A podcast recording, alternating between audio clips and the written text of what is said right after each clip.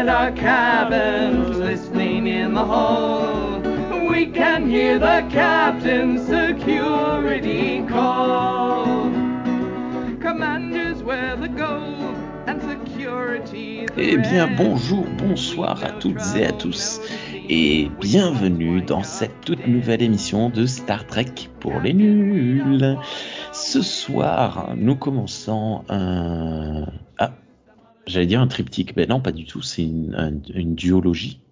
Non, ça se dit? Euh, un diptyque. Un diptyque, merci beaucoup, un diptyque sur le fandom de Star Trek. Et ce sera mené par Thierry. Salut Thierry, ça va? Salut, ça va Merci beaucoup euh, pour cette proposition euh, d'émission. Euh, tu as commencé à nous lister euh, la chose euh, et euh, c'était, on a transformé une octologie en diptyque. Ça c'est c'est pas mal. Euh, bravo à nous euh, pour Voilà. cette performance, je pense. Donc, au lieu de faire 8, épisodes, 8 émissions d'une heure, on va faire deux émissions de 4 heures chacune. voilà, c'est parti. Et salut euh, Margot. Tiens, salut Margot, ça va? Bonsoir, ça va bien et vous? Ça va toi très surtout ça va super bien. Moi, quand je suis avec vous, ça va très très bien. Et salut Guillaume, comment vas-tu? Salut tout le monde, bah ça va, ça va. Et euh, par rapport à ce que tu disais sur le fait d'être passé de 8 ou 9 euh, potentielles émissions à 2, euh, Star Wars, Disney, prenez-en de la graine. Voilà. Ah, c'est parce que eux, ils prennent des trucs genre, on devrait faire un film de 2 heures. Non, on va faire 3 saisons. Ah, Nous, on a fait l'inverse. Voilà. Prenez-en de la graine. hein. Je veux dire, apprenez des meilleurs. hein. Attends, tu, Voilà. tu- tu diras prenez-en de la graine euh, à la, au fin, à la fin de la deuxième émission parce qu'on ne sait pas, sait pas dans quoi on s'embarque.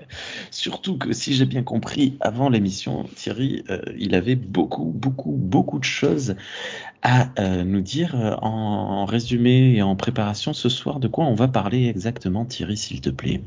Donc, du coup, l'idée euh, de ce, de comme l'a dit euh, Rémi, c'est de, parler euh, globalement du, concept de, fandom. Et l'idée de cette première partie, ça va être de se concentrer en fait sur les, échanges entre fans, en fait, finalement, sur un peu les, les différentes manières, sur les regroupements de fans. Voilà.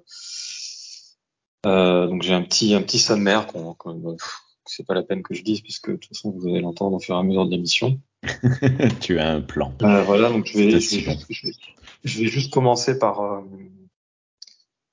enfin on va commencer par parler de ce qu'est un fandom et l'historique du fandom donc ce sera un peu l'intro du diptyque et après Mhm. on va on, on va se concentrer sur euh, sur le sujet de de cette première partie. Ok, ça marche. Avant ça, euh, on a notre petit rituel habituel. Alors le premier rituel habituel qu'évidemment j'ai oublié, Guillaume, tu étais censé me le, me le rappeler. Vous êtes bien à l'écoute de Star Trek pour les nuls sur le flux RSS de hmm, Galaxy Pop. Et donc, notre rituel habituel, la question des auditeurs, auditrices. Euh, ce soir, j'ai choisi deux petites questions. Euh, deux petites parce que ça va être assez rapide de répondre. Et euh, vu que ça va être une grosse émission, on va faire ça en quelques secondes. Euh, Trek Media nous demande, pensez-vous que Carol Marcus sera présente dans la saison 2 de Strange New World? Ok, pas tous à la fois. Alors, Je sais pas trop comment répondre à cette question. Euh, Zéro renseigné donc je pourrais pas vous aider. J'espère que non. bah, si, j'espère que non aussi en vrai, parce que sinon ça voudra dire qu'on va avoir une grosse partie qui va se concentrer sur Kirk et ce serait. Bon, après, si c'est juste un passage, je suis en mode bon, pourquoi pas, mais euh, je sais pas. Après, je, je saurais plus resituer quand euh, Kirk est censé sortir avec Carol Marcus. justement à ce moment-là en fait. Ah bon? Oui, Ah parce bon? que parce que eh bien en fait c'est simple. Euh, David Marcus dans La colère de Cannes a environ 25 ans et le film se passe en 2286. Waouh. Donc tu soustrais 25, ça fait qu'il est né en 2261. Ça veut dire que euh, il couche au moins avec Marcus pour fait pour euh, cette confection-là, euh, soit au début de l'année 2261, soit dans l'année 2260. Or, euh, Strange New World saison 1 doit se passer aux alentours de 2258, voire 2259, puisque la saison 1 de Discovery, par exemple, se passait en 2257. Voilà. Donc en fait, vo- voire même saison 2, peut-être ce sera 2260. Donc euh, oui, effectivement, il y a moyen qu'on voit Carol Marcus. Et moi, si je suis contre, c'est parce que si on la voit, on ne verra d'elle et de Kirk que ce qu'on sait déjà. Donc il va forcément sortir avec à un moment donné et qu'ils vont forcément se séparer à un moment donné, puisqu'ils ne sont plus ensemble dès euh, quand Kirk prend le commandement de l'Enterprise, ils sont déjà plus ensemble, puisqu'ils savaient même pas qu'elle avait un fils. Donc euh, donc ça veut dire que voilà. Donc si tu veux, si c'est pour nous faire le coup de solo Star Wars Story, je vois pas l'intérêt. Ouais, euh, j'aurais, j'aurais bien vérifié aussi dans. Alors, je sais pas si euh, l'autobiographie de James Kirk est euh, 100%, euh, comment dire, 100% accurate niveau canon, mais il me semble que, que cette, enfin, enfin, cette partie a été relatée dedans, mais je saurais plus redonner les dates, contrairement à toi, Guillaume, et c'est c'est super impressionnant. Je sais pas comment tu fais, franchement, bravo. Mais par contre, il me semble que dans le roman, enfin dans l'autobiographie, il me semble qu'ils disent que il a conscience d'avoir un fils, hein, je crois. Quand il s'en va, il me semble qu'il sait qu'il a un fils. Ah bah dans la euh, colère de Cannes, il a l'air de Ah découvrir qui c'est euh, une belle découverte, oui. bah, je pense qu'il a, il l'a il a peut-être juste pas vu depuis des années en fait, et c'est pour ça qu'il le reconnaît pas. Mais euh, il me semble qu'il est au courant qu'il a un fils, quoi. Donc, Non, non, euh, il est, il est surpris. Il dit I have a son. Ouais, ouais. bon, j'ai plus, j'ai plus souvenir, mais ok, peut-être. Alors, juste quand même par précision, nous enregistrons cette émission au début du mois de juin elle sera diffusée courant juillet. Donc, je crois que SNW aura commencé sa saison 2. Donc, peut-être Ah que vous ah avez bah déjà. super Ah bah Peut-être que non, vous avez mais- déjà la réponse, euh, mais euh, ben oui, de toute façon, c'est un personnage euh, qui a de l'importance dans l'histoire, et vu que le fake trek, pardon, le, le néo trek euh, a tendance à faire revenir tous les personnages historiques pour euh, pour les faire apparaître par nostalgie ou que sais-je, très probablement qu'elle sera là, soit en saison 2, soit en saison 3. Désolé, j'ai fait un gros mot. Ok, alors, question suivante. C'est une question du Major, de Nick Hazard. On embrasse toute l'équipe de euh, VHS et Canapé, qui nous demande l'interconnexion de plus en plus présente est-elle un frein à la découverte d'un univers aussi euh, riche que Star Trek? Et n'est-ce pas une paresse d'écriture alors que le principe pousse à la découverte de mondes inconnus? Je suis d'accord avec lui à 100%.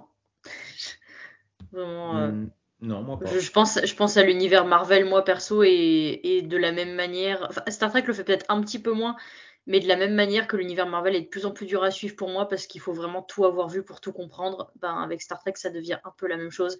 Surtout quand on a euh, des séries qui se passent à des époques complètement différentes, mais qui sont quand même interconnectées entre elles, ça devient, ça devient compliqué en vrai. Là, en l'occurrence, euh, Nick euh, fait euh, référence à. On, on a eu une discussion il y a quelques, euh, quelques temps sur euh, Discord. euh, il, il essaye de découvrir Strange New World, sauf qu'il n'a pas vu ni la série originale, ni euh, le, la série euh, Star Trek Discovery. Il n'a vu que les films de la Kelvin. Timeline. Et il ne comprend pas ce qui euh, arrive euh, à, à Pike, pourquoi il est choqué euh, par ce qui va lui arriver. On- et en plus, c'est pas très très bien expliqué dans la série ce qui va lui arriver au début. Et, hum, et du coup, c'était par rapport à, en réponse à ça. c'est dommage parce que Strange New World aurait pu être une super bonne porte d'entrée pour les, les inconnus de, de Star Trek. Et c'est dommage de se fermer quelques portes de cette manière dès le début du, du premier épisode, il me semble. D'accord, d'accord, il, il, Mm. il le voyait sous cet angle-là. Ok, Mm. d'accord. Je j'avais pas du tout compris ça comme ça en fait. Ok. en fait, bah oui, je veux dire, il pouvait pas le voir euh, du, de notre point de vue, du point de vue de personne qui avait vu toutes les séries, parce que dans Non, ce cas, la non, question ne non. se pose pas. La question ne se pose pas dans ce cas-là. fait. non, non, non, non, non, non, non, non, non, non, non. Là, là, c'est toi qui interprètes ma pensée. C'est pas comme, c'est pas non plus comme ça que je l'ai interprété. Moi, je l'ai interprété de la manière en fait où cette interconnexion, elle est présente depuis au moins 32 ans.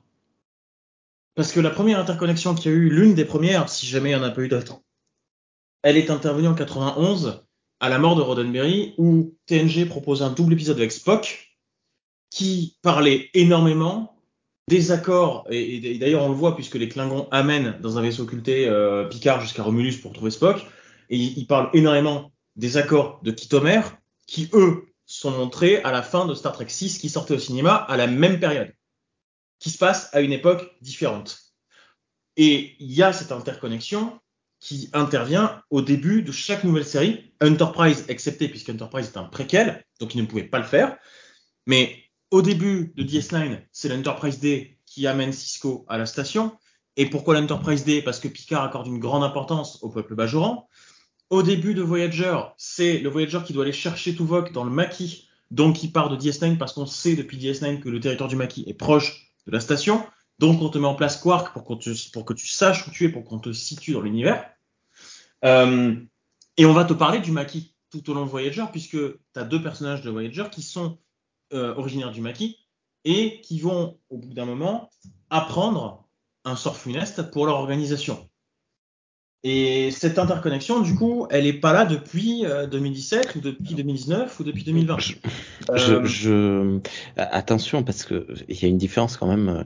Là, on est plus proche de du soit du clin d'œil, soit du crossover que de l'interconnexion. Je veux dire, tu peux regarder Voyager sans avoir vu ni TNG ni Deep Space Nine et la comprendre tout à fait.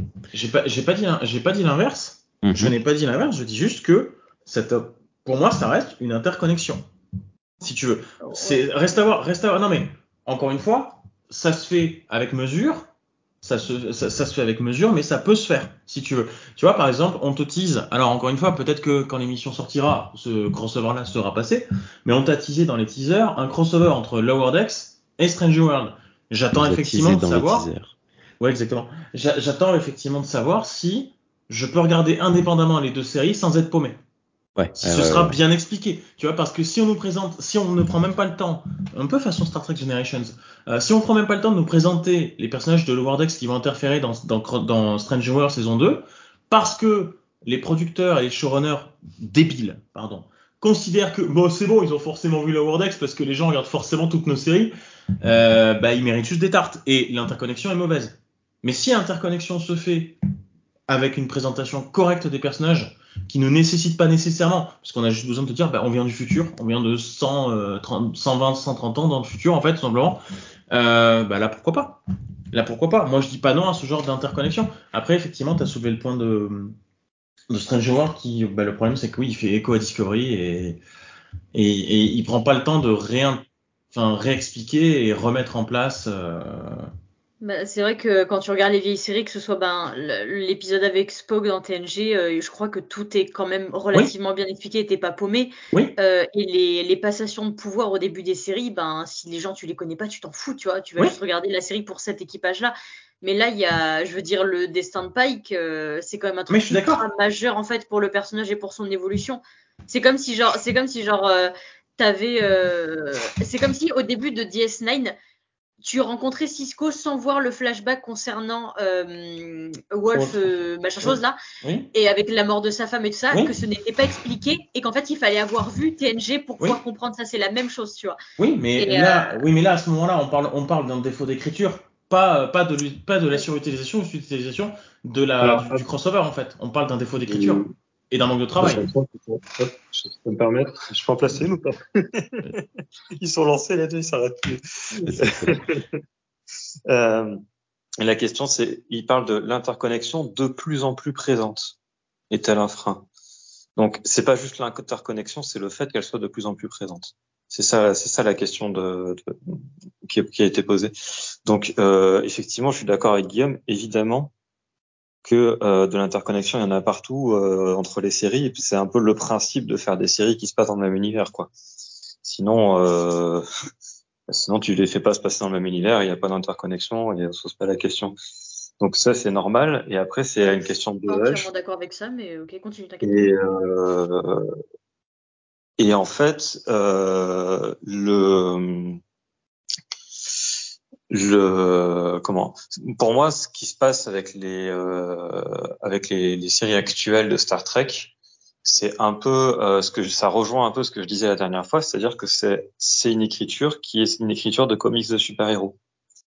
Et, euh, et c'est exactement ce qui se passe dans les comics de super-héros c'est-à-dire que vous allez lire une série Wing et puis tout d'un coup euh, vous passez du numéro, je sais pas, euh, 18 au numéro 19, et tout d'un coup, au numéro 19, vous comprenez plus rien de ce qui se passe. Et puis à un moment donné, il y a un petit astérisque, et puis un message. Euh, alors, pour comprendre ça, il faut avoir lu euh, tel comics. Vous allez lire et vous comprenez la moitié de ce qui se passe. Et puis il y a un autre Astérix. Alors pour comprendre ça, il faut avoir lu tel autre comics de telle autre série.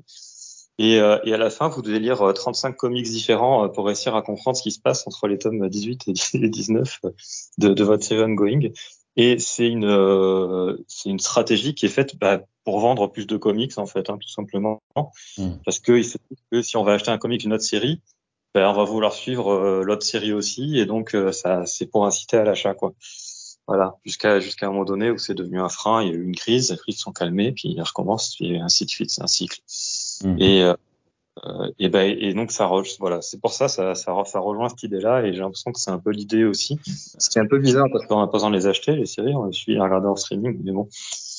Euh, ouais, mais après, euh, justement, ça crée du contenu pour Paramount Plus. Hein, c'est...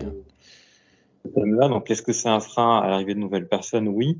Et je trouve ça assez ironique parce que euh, euh, quand tout, quand euh, au tout départ, quand Discovery est apparu, et même après les, les, films de la Kevin Timeline, mais eux, ils ont au moins euh, tenu plus ou moins à leur promesse, euh, c'était dire qu'il y avait trop de séries Star Trek avant, euh, donc il fallait soit rebooter, soit tout changer pour que ça soit un peu séparé du reste et que les, ça puisse faire venir de nouvelles personnes, machin. Et puis finalement, bah, ça a marché.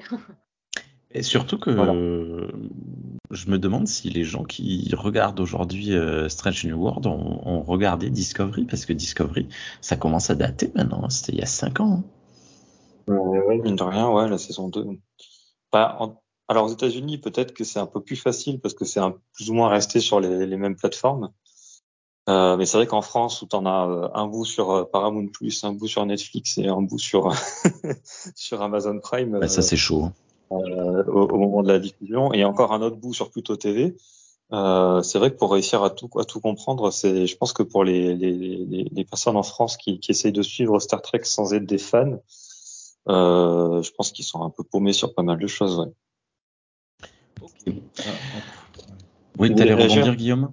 Non, je suis, oui, c'est juste, pour moi, c'est, alors, je, par rapport au crossover dont tu parlais, Thierry, ça dépend de la taille de l'univers. Et Star Trek offre un univers assez grand pour pouvoir se passer. Euh, tu peux faire des caméos, mais t'es pas obligé de faire plus.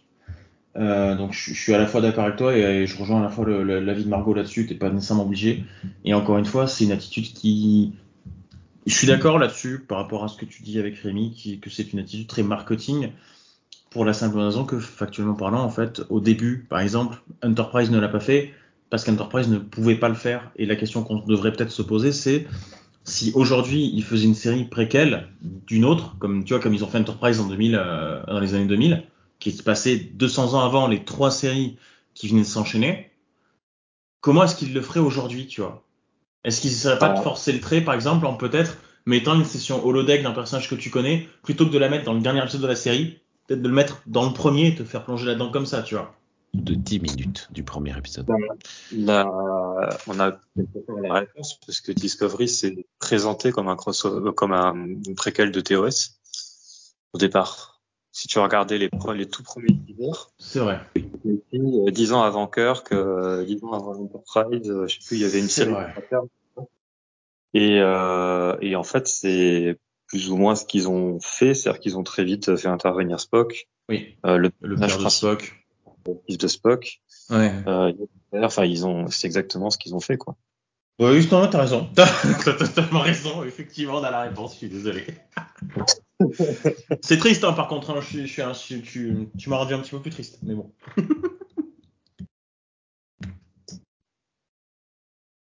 Ok, merci euh, pour ces, ces, questions, en tout cas euh, à tous les deux, à, à Trek Media, euh, bonjour Josh, et à, à Nick.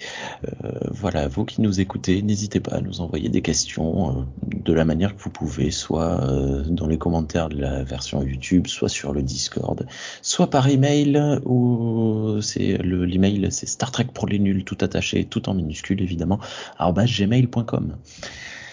Et c'est parti Thierry, on y va. Punch it, petit, bah, hit it, engage. Tu vas nous parler de la truc pendant que je vais aller juste 5 minutes à la fenêtre parce qu'il y a des gens en train de se battre dans la rue. Je te laisse commencer. Je reviens dans une minute. Vas-y. D'accord, c'est spécial, c'est pas grave. Euh, bah, je vais commencer par vous, puis je lui poserai la question quand il reviendra au pire. Euh, parce que vous connaissez peut-être mon amour pour les définitions. euh, ou pas, je sais pas. Euh, et du coup, euh, alors j'en ai noté une, mais euh, est-ce que vous auriez une, une définition ou est-ce que vous pourriez expliquer qu'est-ce que c'est qu'un fandom? Est-ce que c'est un mot que vous utilisez déjà? Oui, très souvent. très très souvent. On a une, une, définition à donner euh, Si je devais aller au plus simple, ce serait euh, ben, tout simplement le mot représentant une communauté de fans d'une œuvre ou d'une personnalité ou d'un groupe ou quelque chose comme ça, je pense. Enfin, en tout cas, en tout cas, c'est communauté de fans, clairement. Mais après, de quoi exactement ça, ça va dépendre, je pense, parce que ça peut pas être juste des fans de juste des fans d'audiovisuel ou de choses comme ça, ça, ça doit englober beaucoup, beaucoup, beaucoup de choses en fait. Enfin, en fait, c'est les fans en général, disons, je pense. Et voilà. Mm. Ok. Et toi, Guillaume, qu'est-ce que t'en t'en dis? Dis que j'utilise euh, Margot, Margot le sait, hein, j'utilise beaucoup moins ce mot qu'elle. Déjà, c'est clair. Euh, J'entends la critique, ça? J'entends de la critique là. C'est quoi ça? Ah non non non. Enfin, si je si je critique quelqu'un là, je me critique moi. Euh, mais bon. Euh, non, sinon pour la définition, oui, regroupement de regroupement de fans et d'une communauté de fans et formation d'une communauté autour de oui autour de autour enfin ouais d'une œuvre. Oui, c'est vrai que c'est compliqué à définir parce qu'il n'y a pas de terme autour de quelque chose en fait, que ce soit effectivement, comme Margot l'a dit, une œuvre, que ce soit une œuvre musicale, une œuvre audiovisuelle, que ce soit un groupe de musique ou, euh, ou une franchise, que ce soit du jeu vidéo, que ce soit même, même des livres, euh, même des livres et des suites de livres. Donc, oui, c'est juste un regroupement de fans autour, du, autour de quelque chose qui, qui les attire en commun. Je sais pas. Ok. Euh, ok, ok. Rémi, t'es revenu ou pas? Je suis là. Oui, il est là. Alors, euh, du coup, je posais la question. Euh, donc, on, on, essaie un peu de, définir euh, le terme fandom. Est-ce que c'est un mot que tu utilises, toi? Ouais. Alors, du coup, moi, ce qui me pose question, en fait, c'est plus tant le, autour de quoi, c'est surtout comment, parce que maintenant que, avec l'avènement des, des, réseaux sociaux et de, bah, de, des réseaux sociaux tout simplement, avant les fandoms, bah, c'était les clubs euh, et puis quand est arrivé Internet, c'était les forums. Et maintenant, le problème, c'est que j'ai l'impression que ça se passe surtout sur les réseaux sociaux, mais euh, est-ce que la puissance des échanges, est-ce que la force des échanges est aussi aussi présente que ce qu'elle était avant. C'est là que euh, je me pose la question est-ce que les fandoms sont réellement euh, unis, euh, forts, présents, tout ça, ou au contraire est-ce qu'ils sont extrêmement divisés parce que ben, par exemple, moi qui suis sur plusieurs groupes différents de Star Trek, ben, je vois qu'il y a des groupes dédiés à l'humour, des groupes dédiés à la moquerie, des groupes dédiés au c'est quoi le terme? Wholesome à, au support au soutien de qu'apporte Star Trek etc etc et je me demande si euh, les fan fandoms existent tout simplement toujours. Et je ne parle pas que de Star Trek hein, je parle dans son ensemble. Ah, désolé euh, je pose oui, une question. pour moi c'est palier c'est aussi pour ça que je voulais parler de la définition. Ouais Ouais, ouais. Euh, je vais donner la définition que j'ai notée, qui est une traduction de celle de Fanlore. Alors Fanlore, c'est important pour eux de le définir parce que c'est un wiki qui est spécialisé dans euh, l'histoire des fandoms. What? Voilà. Et donc, euh, le, leur définition, c'est, euh, je me suis beaucoup appuyé dessus là pour, pour cette émission, hein, je, je, le dis carrément. Si, si le sujet vous intéresse et que vous comprenez l'anglais, n'hésitez pas à filer dessus. Ou si vous comprenez pas l'anglais, filez dessus aussi et utilisez un traducteur automatique. ça, ça sera des fois compliqué, mais ça, ça peut valoir le coup. Donc, eux, leur définition, c'est un fandom est une communauté de fans qui participent à des activités et interagissent d'une manière ou d'une autre, que ce soit par le biais de discussions ou d'œuvres créatives. L'interaction peut se faire en face à face lors de rassemblements tels que des conventions ou par communication écrite hors ligne ou en ligne. Voilà. Alors là, j'ai modifié un petit terme dans la définition pour que ce soit compréhensible, mais euh, ils utilisent un autre terme. Euh, moi, j'ai dit activité. Eux, ils parlent de fanac. Et alors, ils définissent fanac euh, comme ils disent que c'est un terme inventé par Robert Bloch, je ne sais pas qui c'est, en 1957. C'est un sociologue, Robert Bloch. D'accord. Ouais. C'est l'abréviation de fan activity, activité de fan, et inclut toute activité euh, euh, passionnée pratiquée par des fans. Voilà. Euh, moi, il y a un petit truc qui me gêne quand on parle de communauté. Et c'est, je sais pas, effectivement, je pense que c'est faute d'un meilleur mot, parce qu'en fait, pour moi, au sein d'un fandom, il y a plusieurs communautés parce que ben, un fan club c'est une communauté, un forum c'est une autre communauté, etc., etc. Et alors que pour moi, ce qui détermine le fandom, euh, c'est euh, l'ensemble des communautés euh, de fans qui sont réunis autour de ce même sujet, du sujet dont on parle, quoi. Voilà.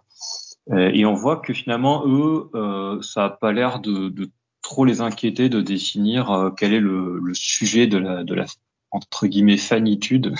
je sais pas si c'est un vrai mot, mais on va, dire que c'en est un maintenant. Et que finalement, euh, que ça soit voilà. Et, euh, et donc, il parle un petit peu de. bon, Est-ce que ça vous fait réagir ça peut-être déjà?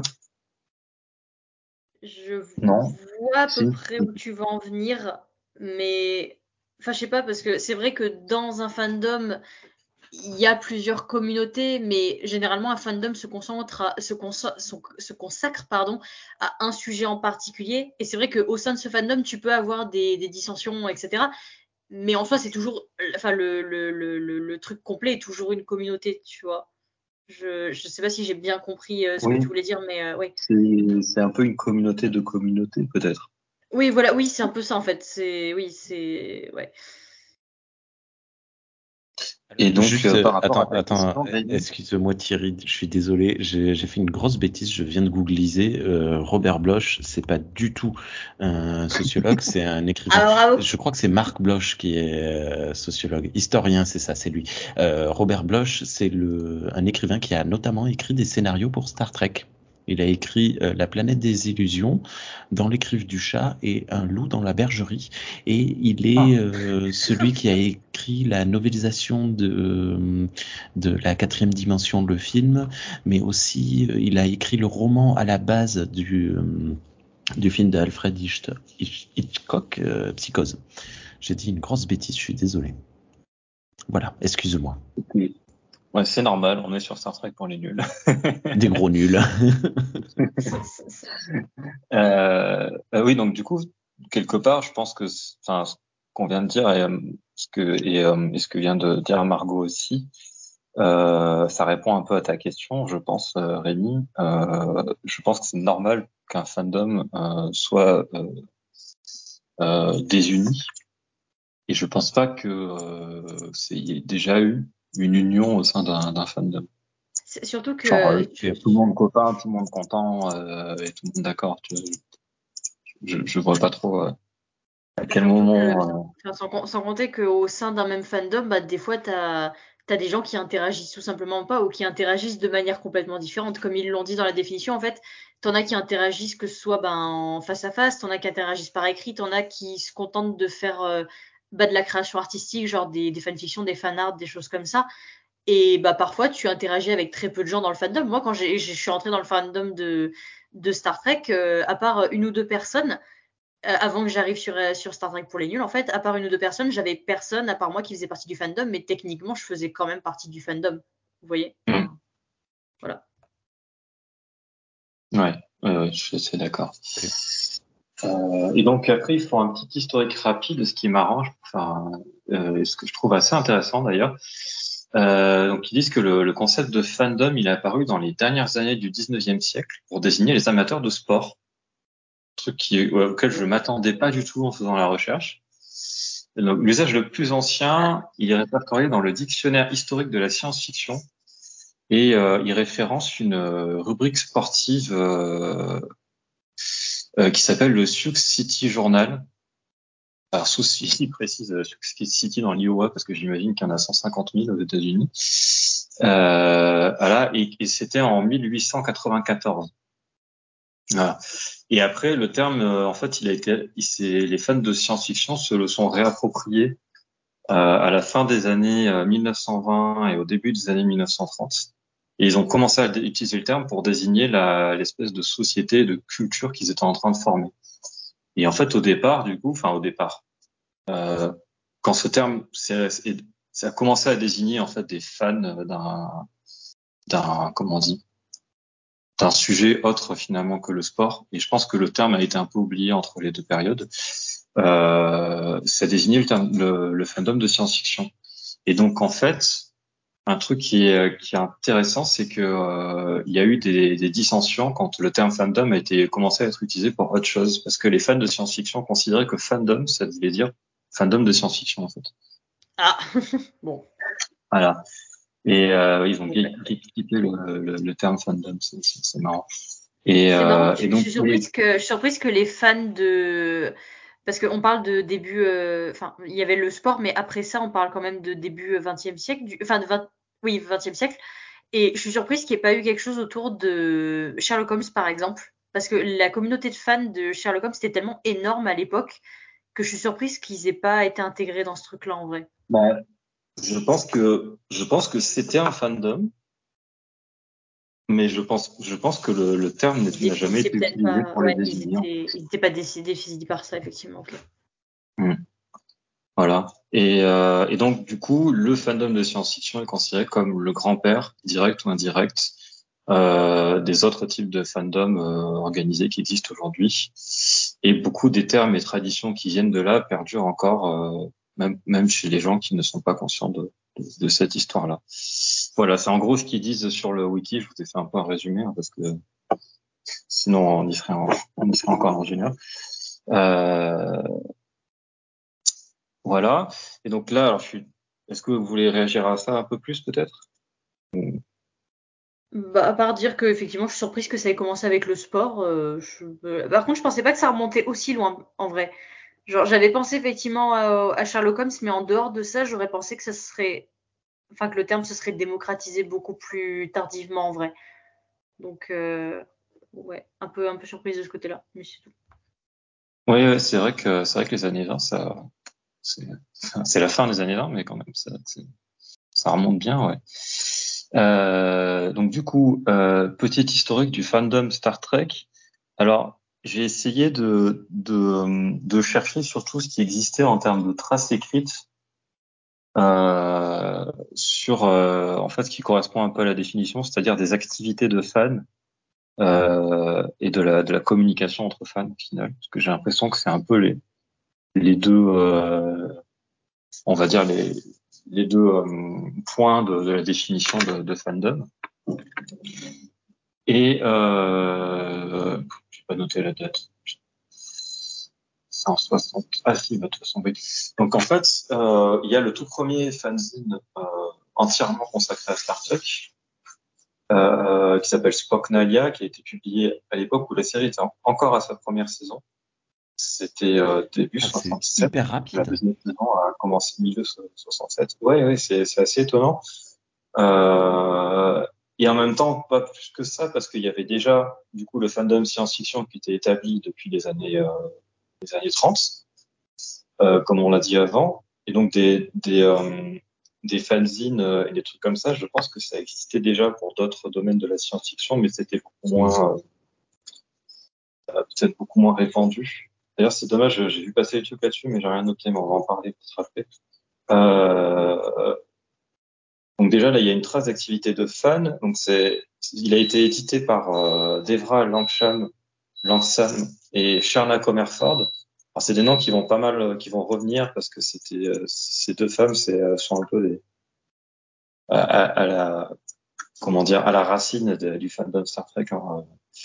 Donc au départ, c'était euh, ça devait être un one shot et finalement, euh, quand elles l'ont en fait, elles ont eu tellement de, de, de, de réponses et de propositions de, de participation à leur fanzine après le premier numéro que finalement elles en ont fait euh, elles ont elles ont fait cinq numéros pour pouvoir caser euh, les fanfictions, les fanarts qu'on leur envoyait, euh, tout ça. Lettres. Tu peux, tu peux redonner le nom des deux dames, s'il te plaît? euh, Devra Langsam et Sharna Comerford.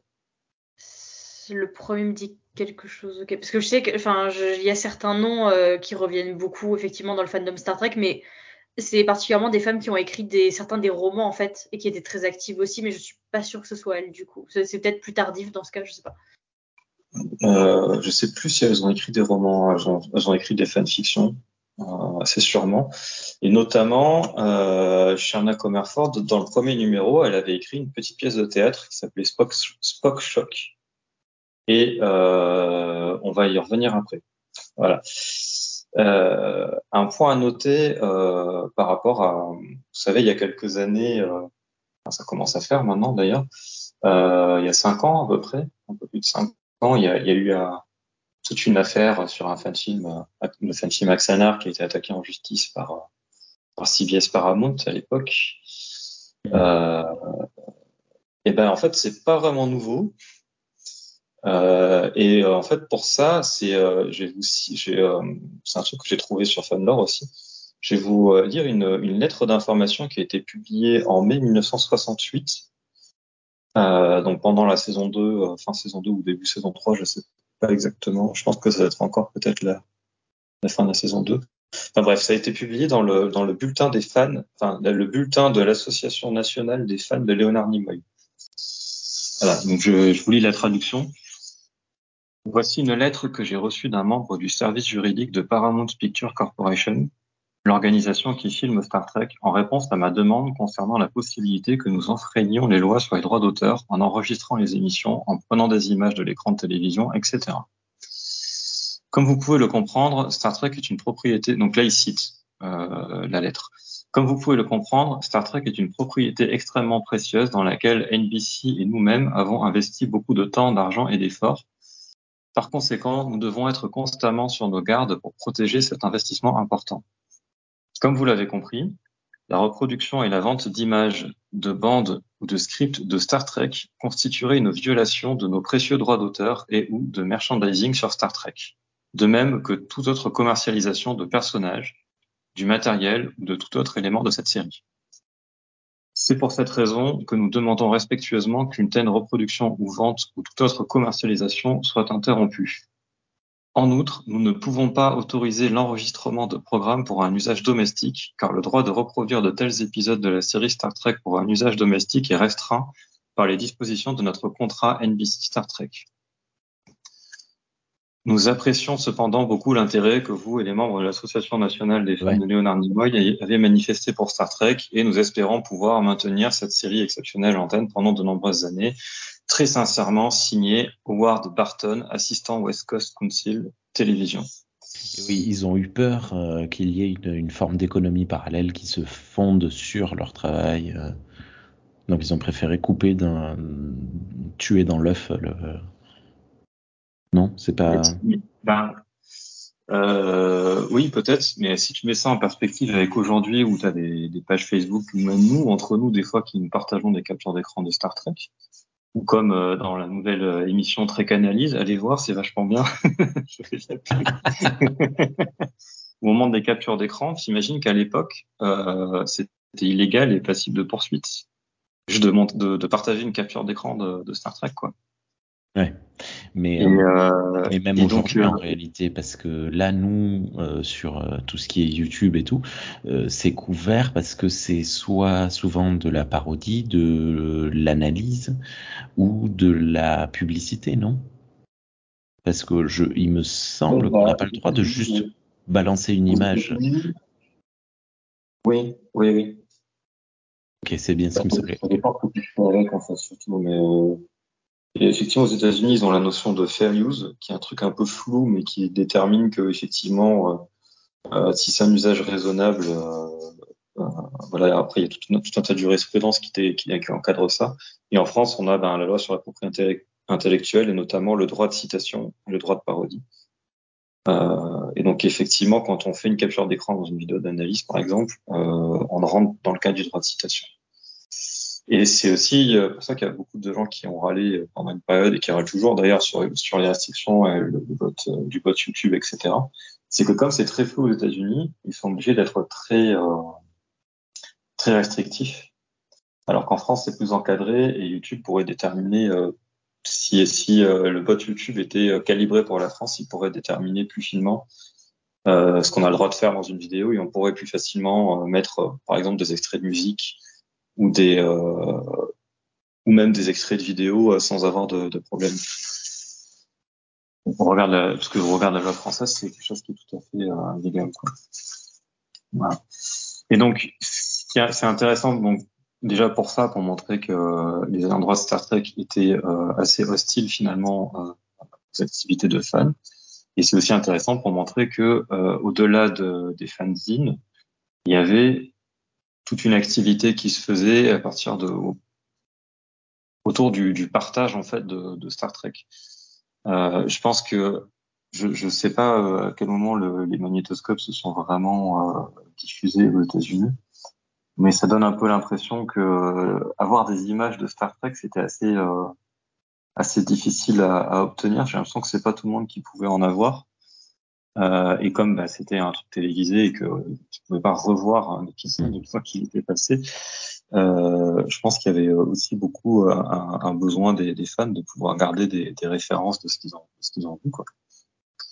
Ça, c'est un truc auquel un, un, luxe qu'on a aujourd'hui D'où aussi euh, le, le, nombre de novélisations d'épisodes de la série originale qui, euh, qui est assez conséquent. C'est ce qui se passait beaucoup déjà à propos des films, hein, sans parler des, des, séries, mais les films étaient très souvent novélisés euh, en même temps que leur sortie euh, ciné pour que les gens puissent rester dans l'univers pendant quelques jours, continuer de, de, de, de, simplement kiffer le film qu'ils avaient vu en, on, a vu beaucoup ça jusque dans les années 80 euh, euh, même.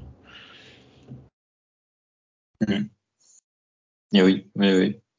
Euh, alors c'est un aparté, hein, je, ne sais pas, pas faire long, mais euh, quand euh, quand j'étais euh, jeune et que j'avais vu l'épisode 1 de, de Star Wars, donc la menace fantôme, euh, pas très très longtemps après, ils avaient sorti euh, une version, euh, comment on dit?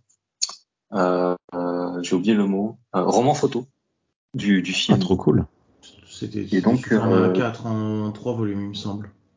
Exactement, ouais. Mm. Et donc j'avais acheté, acheté, ça parce que les cassettes vidéo étaient pas encore sorties et je pouvais revoir le film en lisant le, le, le roman photo. Ah, c'est trop chouette. Hein. Quand, quand ouais, c'est incroyable. Mais... Et je les ai encore. Hein. Et euh, voilà, bon, c'est, c'est, ça n'a rien à voir avec le sujet de l'émission. Mais... Non, mais comme quoi, euh, même encore jusque dans les années 2000, quoi. Mmh. Ouais. Et donc, la toute première convention Star Trek s'appelait tout simplement The Star Trek Con. Et elle s'est déroulée dans l'après-midi du 1er mars 1969. Donc, je pense que, en tout cas, euh, la saison 3 n'était pas finie. Si elle était commencée, je suis même pas sûr. Je, je me rappelle plus les. Je crois que c'est septembre, hein, c'est de septembre à septembre les, les diffusions. Enfin, de septembre à l'été. Donc, euh, du coup, euh, oui, elle n'avait pas encore commencé. C'était encore pendant la saison 2, je pense. Euh, bref, euh, la bibliothèque publique de Newark. Et c'était un événement gratuit et euh, c'était organisé par Sherna Comerford et Debra Langsam. Voilà, donc euh, les deux co-éditrices de, de Spock Nadia. Euh, voilà, c'était un petit événement discret. Il n'y avait pas d'invités, euh, pas de, de stars de Star Trek. Et il y a eu environ 300 participants. Et euh, il a été joué la pièce Spock Shock, qui avait donc été écrite trois ans avant. Voilà pourquoi j'ai parlé de, de Spock Shock au départ. Voilà, et ensuite, je vais pas faire le, la liste un peu des conventions, mais à partir de 71, ça a vraiment explosé. Il y avait des conventions avec des, des acteurs de Star Trek qui étaient invités, euh, etc. On a des photos Donc, de ces trucs-là. Hein, c'est toi qui as publié sur euh, le forum euh, de la communauté francophone des, des photos. Euh, J'avais trouvé une photo, mais je sais pas de quelle convention. D'accord. plus. je crois que je l'avais noté, mais c'était pas une des premières. Je crois que les tout premières, ah, la toute première, on n'a pas de photo. Par contre, on a le programme de la convention. Et on a un, un, un, euh, des scans du programme et c'est très euh, c'est très drôle et c'est très mignon parce que tout est tout est écrit à la main et ça a été photocopié à partir de trucs écrits à la main quoi. Et c'est c'est assez, assez rigolo. Et donc, euh, on, on sait à peu près tout ce qui s'est passé dans la convention. Donc, il y a eu cette pièce de théâtre. Euh, il y avait des conférences. Il y avait tout un tas de tout un tas d'activités euh, qui étaient euh, qui étaient dedans. Euh, J'ai plus la, la liste, mais euh, il y avait de la ah oui de, de la Filk. Voilà. Euh, la Filk, Là, euh, je crois voilà. pas qu'on en ait parlé dans une émission, mais j'en ai parlé sur euh, la communauté francophone de Star Trek notamment. C'est un genre musical qui a été inventé par les, les fans de science-fiction. Donc c'est un élément du fandom. Et ça consiste à prendre des chansons folkloriques et à calquer dessus des, des paroles de science-fiction. Et, euh, et donc là, bah, certainement qu'ils ont fait des chansons de, de Star Trek. On retrouvera plus tard, euh, bien plus tard, dans, sur une cassette qui compile euh, des, des chansons de Filk de, de Star Trek. Euh, On a utilisé pour, pour je ne sais plus quelle émission, c'est ça? Ouais, exactement. Ouais. Ok. Voilà, il y a eu des, ouais, il y avait des débats, des conférences, débats, des trucs comme ça, quoi. Et la, la pièce de théâtre était euh, le, le- un peu le, le final euh, de, de la convention. Voilà, donc c'est un truc, c'était une pièce humoristique, hein, un peu satirique. euh. Voilà. Droit de se moquer de ça. Euh, Non, je, je- je- alors, souvent, non, je plaisante. Je je tiens juste à dire, imaginez si aujourd'hui en convention, ils jouaient euh, sur scène ou quoi, que ce soit des pièces ou des fanfictions écrites par les fans. Ce incroyable. Après, euh, si euh, par exemple euh, Charles, Euh, Ouais, voilà, par exemple, on a des les concours cosplay, il disait. Mais par exemple, aujourd'hui, euh, Charles a tous les ans euh, son euh, sa convention euh, qui s'appelle euh, Game Island et euh, ils font des euh, ouais de- des concours cosplay. Mais euh, il peut très bien, si quelqu'un arrive et lui propose un truc assez assez intéressant, ils peuvent très bien mettre une mini représentation ou un truc comme ça. C'est ça, ça peut ça peut se négocier, ça peut se discuter, je pense. En tout cas, pour revenir sur l'origine du fandom Star Trek, euh, en- globalement, euh, on peut plus ou moins dire qu'il est apparu quasiment dès le départ, en fait, euh, dès, dès la diffusion de, de la série. Alors après, est-ce qu'on considère qu'il faut qu'il y ait à la fois des rencontres de fans euh, et des productions de fans À ce moment-là, ça ne peut pas attendre. Euh, on ne peut pas juste dire c'est bon, il y a un fanzine, donc il y a un fandom. Euh, je pense que c'est une question d'interprétation. Ce qui est sûr, c'est que au moins à partir de, mars 69, on peut dire qu'il y a un fandom parce que non seulement il y a une, des productions euh, artistiques, mais aussi euh, des rencontres, euh, des rencontres de fans. Sachant que là c'est la première convention, mais il y a, eu plein de rassemblements de fans évidemment avant. Il y en a même des, traces écrites de trois endroits euh, que j'ai pas notées parce que c'est assez anecdotique. Il y a pas. Que ça, est-ce que ça, ça vous étonne? Est-ce que c'est quelque chose auquel vous vous attendiez? Moi, euh, honnêtement, alors tu, me l'avais déjà dit, donc je, je le découvre pas ce soir, mais c'est quelque chose que je, trouve toujours assez euh, fascinant de savoir que dès les années 60, euh, ça a commencé direct.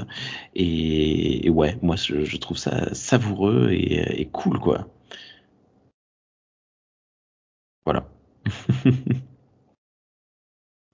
Bah, Ok. J'avoue que moi, je suis pas, je suis pas si surprise que ça, sachant que bon après, je, je m'attendais pas à ce que ce soit depuis euh, Day One, mais euh, quand tu sais que la, la série originale a continué parce qu'il y avait assez de fans pour envoyer des lettres et tout, je suis absolument pas surprise de savoir Et que oui, le fandom oui. était là depuis le début, quoi. Vraiment. euh. Oui, c'est vrai, c'est vrai. On n'en a pas parlé, mais euh, oui. Et oui, grâce à Big Joe Trimble Oui, voilà, qui a dire. organisé la, la campagne de lettres.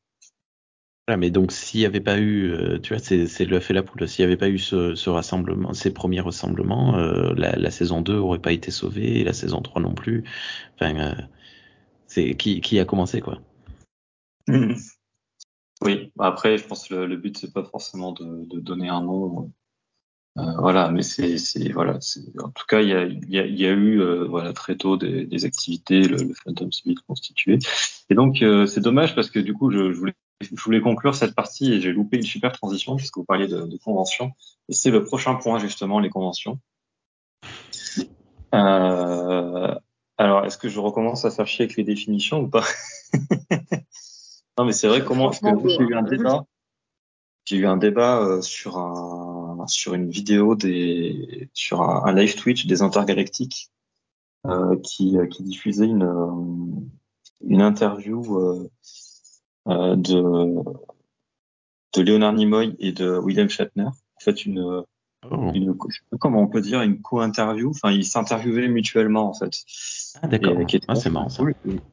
Et euh, et il y a un moment dans le chat, ça parlait des premières conventions Star Trek, et donc j'avais mentionné celle que celle que je dis, la celle de 69. Et quelqu'un m'a dit, c'est pas une vraie convention parce qu'il n'y avait pas d'invités.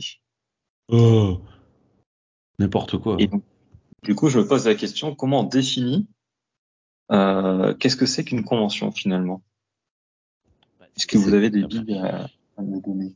Ben, c'est, c'est un regroupement de personnes qui veulent parler de autour d'un certain sujet, plus ou moins, euh, plus ou moins euh, large, plus ou moins défini, et euh, qui euh, avec un programme par contre. Je pense que c'est le, le surtout le fait qu'il y ait un programme que, qui doit être euh, mis en, en, en importance.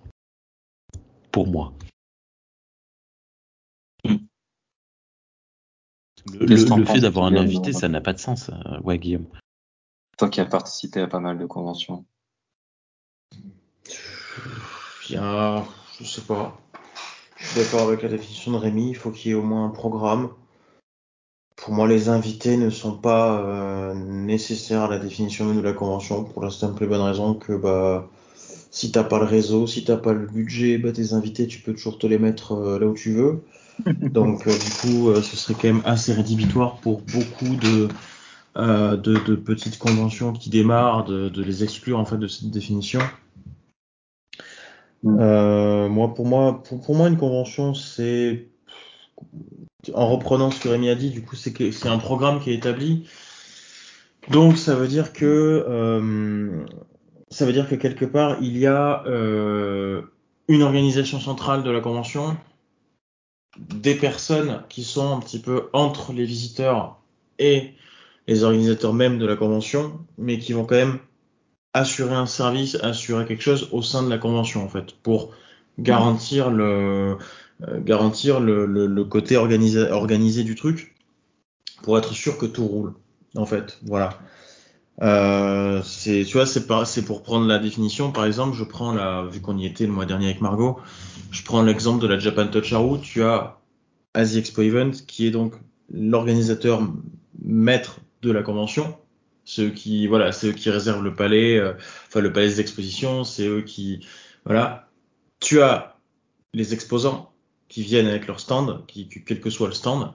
Euh, donc ça peut être Mhm. exposant ça peut être vendeur ça peut être euh, voilà euh, ça peut être artiste, etc. Mais donc du coup, eux ne font pas partie de l'organisation mère, mais ne sont pas non plus des visiteurs. Ils sont entre deux et ils sont là pour offrir une prestation par rapport à leurs activités ou leurs talents ou ce pourquoi ils viennent. Et ensuite, tu as les visiteurs. Pour moi, une convention, ça regroupe ces trois éléments ou à minima au moins deux d'entre eux, donc le côté organisation et visiteur.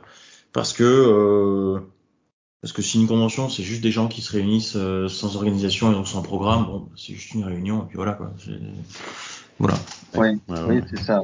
Euh, C'était un peu ce que j'allais te demander et, euh, et euh, effectivement, tu, tu- c'est un bon point, c'est que il faut quand même qu'on puisse faire une différence entre une convention et juste un groupe de potes qui se rassemblent pour euh, juste euh, se, se faire la, la trilogie euh, en version longue euh, du Seigneur des Anneaux. À qui le dis-tu? Sinon, ça serait vraiment beaucoup de conventions. Euh, euh, donc, je, donc fanlore, la définition qu'il donne, euh, toujours traduction automatique, une convention est un rassemblement de fans organisé à l'avance en un lieu et à un moment précis. Les conventions varient considérablement en termes de portée et de taille. Certaines conventions sont organisées par des fans pour des fans et se concentrent sur un sujet ou un fandom spécifique. Et je me perds dans mes notes. Euh, allez où la suite Au milieu du spectre, on trouve les conventions à but non lucratif gérées par les fans et auxquelles sont conviés des invités professionnels. Et, et, et, euh, et j'ai foiré mon copier-coller. Il manque le, la fin du spectre, mais j'imagine que c'est une convention organisée par une entreprise professionnelle qui est là pour faire des bénéfices. Euh, et euh, mais où, où c'est les fans qui viennent quand même et qui, euh, qui participent aux, aux choses. Euh, voilà. Il parle pas de programme. Je je sais pas si c'est, enfin, j'ai pas d'avis spécialement là-dessus. Euh, c'est vrai qu'eux, ils parlent de pas- rassemblement de fun organisé à l'avance. Et finalement, euh, quelque part, ils parlent même pas, euh, enfin, ils cherchent pas. Après, j'ai l'impression qu'ils sont un peu euh, souples sur les définitions, parce qu'ils cherchent pas vraiment à, à définir euh, ce qu'on disait, quoi, la différence avec euh, juste un groupe de potes euh, qui, qui se rassemblent. Moi, je pense que il faut qu'il y ait un, un élément, il faut que ça soit public. Il faut qu'il y ait un, un public qui vienne, euh, euh, pas dans le sens euh, gratuit, mais dans le Ah sens oui. Euh, faut, faut pas que ce soit un truc privé où il y a que des invités qui viennent. Il faut que ça soit ouvert à, des gens qui puissent euh, venir voir ce qui se passe, euh, échanger avec euh, ceux, qui sont sur place, etc. Donc je trouve que la, définition de Guillaume, elle est pas mal. Mais après, leur définition sous-entend quand même qu'il y a. enfin, je, je pense que le, le sous-entendu du programme ou du, tu vois, il y a un but quoi. Je, je pense Mm. que c'est plus ou moins sous- sous-jacent, mais bon, ce n'est que, que mon avis. Mais... Ok. Et du coup, bah, je, je voulais un petit peu là, euh, c'était un peu le, là on rentre dans le corps un peu de, de l'émission, c'était un peu le, en fait, d'échanger un peu nos, nos expériences, euh, nos, ce qu'on, ce qu'on pense de ça. Est-ce que euh, Rémi, toi, est-ce que tu as participé à des conventions? Pas forcément Star Trek, des conventions tout court? Non, alors je suis allé une fois à euh, Game Island euh, à l'île Jourdain, hein, donc voilà un petit un petit village, enfin une petite ville, euh, petite convention sur le jeu dans toutes ses formes. Je vais à RPGers tous les ans faire du, jeu de rôle et, du jeu de société, mais c'est tout. Et puis je fais pas de, j'y vais en tant que visiteur quoi, rien de, truc. Si je serai cette année et en tant que que présentateur, j'aurais même carrément une, un podcast. D'ailleurs, ça, je vous l'ai pas dit. Euh, on est on est invité, euh, enfin invité. euh, Galaxy Pop sera présent à Podcastre hein, cette année. Je sais plus quand, au mois d'octobre. Ok, d'accord. Donc euh, l'émission sera déjà sortie avant hein, la date de la convention, parce que, ça- c'est- parce que voilà. Voilà. Non, parce que tu dis que l'émission elle va sortir dans un mois et demi. Si, si dans un mois et demi t'as déjà, voilà, c'est- au cas où il fallait qu'elle précise le mois, parce que bon. non, non, c'est, ce sera en octobre. Je, je sais plus quand euh, exactement. Mais euh, oui, donc euh, je vais faire ma première vraie, con- enfin, je vais véritablement faire ma première convention euh, là en octobre. Désolé. Mais vous, Ouais, euh, non, mais- t- tous les trois, vous êtes de gros Attends, attends, habitués. Pardon. Quand, quand je parle de participer à une convention, pour moi, si tu viens en tant que visiteur à une convention, tu participes à la Oui, convention. oui. Alors oui, euh, quelquefois. Et, et donc, euh, qu'est-ce qui te, qu'est-ce qui te motive à aller en convention? Euh, moi, alors je suis pas très social, donc c'est pas forcément rencontrer des gens. Euh, c'est horrible de dire ça.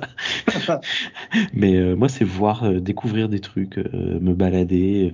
quand je vais à RPGers, c'est découvrir des jeux de rôle, mais aussi des, des boutiques ou des, des artistes. Il y a beaucoup d'artistes qui viennent à RPGers. Ce, ce genre de trucs, c'est pour, pour découvrir, passer un, un moment hors du temps aussi pour m'échapper du, du quotidien. Et, euh, et voilà. Mais euh, quand j'irai à podcast, venez me parler, hein, vous en faites pas. Le monstre. Non, mais c'est pas là pour les gens, je veux pas vous voir. C'est horrible. D'accord, d'accord, mais non, mais c'est c'est intéressant parce que je pense que tout le monde n'a pas forcément les mêmes raisons d'aller en convention. Non, c'est certain. Euh, Marco, je sais que tu as participé à des, stands, euh, à la tenue de stands. Est-ce que tu, tu es allé en convention en tant que visiteuse avant ou après? Alors oui, oui, ça fait des années que je vais en convention personnellement, parce que, rien qu'avant, déjà, j'allais à tout ce qui était euh, euh, Japan Touch, Ja- Japan Expo, ce genre de choses. Et j'ai commencé à tenir des stands qu'à partir du moment où je suis rentrée dans le fandom de Star Trek, en fait. Donc voilà. Mais euh, oui, j'a- j'allais déjà dans des conventions avant en tant que visiteuse et, euh, et je faisais le, je faisais le tour, je participais à quelques activités et tout. Et euh, voilà. Après, c'était plus pour traîner, acheter des choses et rencontrer d'autres fans que pour, par exemple, suivre vraiment le programme. De, de plus en plus, j'essaye de suivre un peu plus les programmes et de voir ce qu'il y a d'intéressant à faire parce que ben une convention, mine de rien, on en fait, enfin selon la taille, on en fait vite le tour, on va dire. Ouais. Donc Euh, euh, c'est de plus en plus intéressant de, de suivre le premier programme et de voir euh, s'il y a des choses intéressantes à regarder. Quoi. Euh, juste, je me permets en passant, euh, moi je n'ai pas fait de convention où il y avait des, des tables rondes ou des, des trucs, des discours. j'ai fait que des petits trucs comme ça. Mais par exemple, si j'avais pu me, me trouver aux, aux intergalactiques, aux comment ça s'appelle à Nantes, là, aux Utopiales, tous ces trucs-là, moi je, je passerais mon temps dans les salles de conférence. D'accord. C'est Euh, c'est dur quand t'as des conférences qui t'intéressent et qui, qui t'intéressent et qui se passent en même temps et tout, c'est un peu chiant. Oui. Je t'ai pas posé la question, Rémi. euh, Est-ce que tu tu t'es déjà costumé en allant en convention? Non, non, moi je suis pas un enfant. Non, je déconne. euh, alors tu vas te calmer. Non, non, pas du tout. Non, ben après une fois de plus, les, les conventions où je suis allé, il n'y avait pas lieu en fait. Euh, C'était pas des. Oui, j'aurais pu peut-être aller euh, à RPGers avec une cape ou un truc comme ça, mais bon, il n'y avait pas À- forcément. à Game Island, il n'y avait pas de, de gens en costume. Il y avait, euh, il y avait une section cosplay, ouais. C'est vrai. Après, je suis pas fan de, de jeux vidéo non plus et j'ai j'ai pas, j'y ai pas vraiment réfléchi. Non, désolé. de, de moustache de casquette rouge, quoi. Ok. Voilà. j'ai la moustache et j'ai des casquettes rouges, mais pas. Et, et- et toi, Margot, euh, avant de, de tenir des stands euh, euh, Star Trek, est-ce que tu est-ce que tu te costumais en allant en convention? Ah oui, euh, généralement quand j'allais en convention, j'étais cosplayée, effectivement, parce que quand j'étais au lycée, je faisais partie d'un groupe de cosplay. Donc euh, oui, euh, je, faisais ça souvent, et même maintenant, en, en tenant les stands Star Trek et tout, en fait, je suis toujours cosplayée généralement. Sauf s'il y a vraiment un jour où je suis fatiguée, j'ai juste envie d'y aller en, en casual, mais sinon, soit je suis en uniforme de Star Trek, soit je suis en autre chose. Mais ouais, je, je fais j'essaye toujours de faire au moins l'effort de, de venir costumer, surtout si je rencontre des potes, c'est généralement plus sympa, on va dire. Euh, en dehors de, de ton costume de, de Vulcaine, euh, est-ce qu'il y a des- d'autres costumes que tu t'es contente de porter ou que tu as porté par le passé dont tu es un peu fier de, de les avoir mis ou quelque chose comme ça? Euh... oh là là, tu me demandes de parler de mon passé sombre là. enfin, passé sombre qui est toujours en cours actuellement. Mais tu n'as aucune non, en fait, dis- disons que. De quoi? Tu n'as aucune obligation si tu te sens gêné, bien sûr. Euh, Non, non, non, pas- je vais le dire parce que, de toute façon, euh, je pense que dans la communauté de Star Trek, il y a peu de gens qui connaissent, donc voilà. Mais le, groupe de cosplay dont je faisais partie se centrait concentrait principalement autour hum, du, euh, webcomic et ensuite euh, l'animé, du coup, Etalia. Et euh, la plupart des costumes que j'ai portés étaient inspirés, du coup, de cette, euh, série-là. Et il y a certains costumes que j'ai fait moi-même, que j'ai fait moi-même, du coup, euh, dont certains qui n'étaient pas forcément ouf ouf, mais euh, tu as toujours une petite fierté quand, quand tu fabriques ton propre cosplay, même si c'est pas pro du tout et que tu te balades avec en convention et tout, c'est toujours, euh, toujours sympa en vrai. Donc euh, j'en garde quand même un super bon souvenir. D'accord, super. Bah, bah, cool, merci pour tes, tes réponses, c'est intéressant. Euh, et toi, Guillaume, est-ce que tu en, en convention avant de avant de tenir des stands? Euh, alors, la première convention que j'ai faite, c'était en 2012. J'étais assez euh, tardif. Euh, c'est un, un ami. c'est un ami, c'est mon ami, c'est Xafan sur internet et vous pouvez aller voir sa chaîne YouTube. Il a fait quelques petites vidéos sympathiques. Le Xaf TV. Voilà, c'est un joyeux drill. Euh, Margot, elle le connaît. Et, euh, et c'est lui, à un moment donné, qui, qui, a, qui a remarqué que j'avais jamais fait une convention de ma vie. Et il m'a dit, bah écoute, euh, euh, dans tant de semaines, je retourne chez moi à Toulouse, chez mes parents, tu viens avec moi et on va au TGS tous les deux. Et, C'est un Toulousain, il est bien. bien sûr, mais Exafan, c'est un type bien. Et, et donc du coup, bah, donc du coup, on est allé à cette convention-là et j'ai, ouais, j'ai découvert un espace où, pour une fois, les expressions de mes patients n'étaient pas critiquées par mes euh, potes de lycée de l'époque. Enfin, j'étais plus au lycée à cette époque-là, mais tu vois ce que je veux dire. Euh, puisque moi, j'étais l'un des rares geeks euh, dans mon lycée, donc euh, lycée rempli de, de, de bobos venant de, certaines grandes villes non lointaines. Voilà, ça vous en donne, ça vous en dit long sur sur les, les critiques que j'ai eues.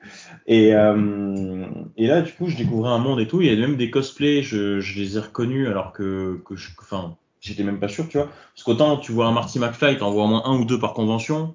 Tu vois un Deadpool, une convention n'est pas une convention. D'ailleurs, ça, il faudra l'ajouter à la définition. On est, on est d'accord. Une convention On est n'est pas une on convention s'il n'y a pas de Deadpool dans cette convention. Voilà, c'est ça doit être ajouté à la définition. Euh, et en fait, j'étais tombé sur un animé, enfin j'étais tombé sur une euh, de- devant nous, on marchait tranquillement, et devant nous, je vois une nana en kimono, je me, je vais la voir, je excuse-moi, tu fais un cosplay de Ayanma de la fille des enfers. Elle m'a regardé avec un grand sourire en mode pour, mode genre pour une fois quelqu'un me reconnaît, tu vois. Et du coup, je crois que j'avais fait une photo avec elle parce que justement j'étais en train de découvrir l'animé à, peu près à cette époque-là, et que j'aimais beaucoup d'ailleurs. Et, euh, et voilà, il y avait plein de, il y avait plein de trucs comme ça. Euh, les stands, euh, le premier stand que j'ai tenu, c'était en 2015. C'était pour une web série que je faisais avec, en collaboration avec une amie. Euh, on, a, on a fait la deuxième édition du Poilim Game Show qui avait été très bien, qui pour moi était la meilleure édition de cette convention. Euh, voilà, c'est en 2015. Et la même année, je crois, deux, trois mois plus tard, on était à Oloron-Sainte-Marie pour la, convention qui n'existe plus maintenant, malheureusement, qui était très bien aussi. Euh, taille gymnase, celle-là, euh, merde, comment ça s'appelle? Armageddon, où on avait fait une intervention sur scène, on avait fait une petite conférence sur, euh, du coup, sur cette euh, fameuse web série avec un petit peu toute l'équipe. Voilà, où, où ce Xafan, euh, il, était, il était en retard parce qu'il est allé chercher un sandwich et il arrive sur scène avec son sandwich. Pépère, euh, totalement pépère. Voilà. Euh... Après, si je dois répondre aux autres de tes questions, euh, moi, tu penses bien qu'avec les yeux que je me tape, c'est pas moi qui vais faire les cosplays, hein? Voilà. Donc les cosplays que je portais, je les ai achetés et j'ai fait surtout euh, du Assassin's Creed, mais du Assassin's Creed moderne. Donc c'était plus, euh, on va dire, la tenue de, Des- de- du personnage du présent, donc de Desmond Miles, donc le- l'espèce de suite à capuche blanc. Ah ouais, quand il est en slip, là. euh, Mais non, pas, mais non, pas celui-là, je l'ai pas en convention. Il y en avait, il y, il y en avait qui allaient aussi peu vêtus, mais pas moi, hein, si tu veux. Euh, surtout un TGS où c'est quand même en plein mois de décembre, si tu veux, Coco.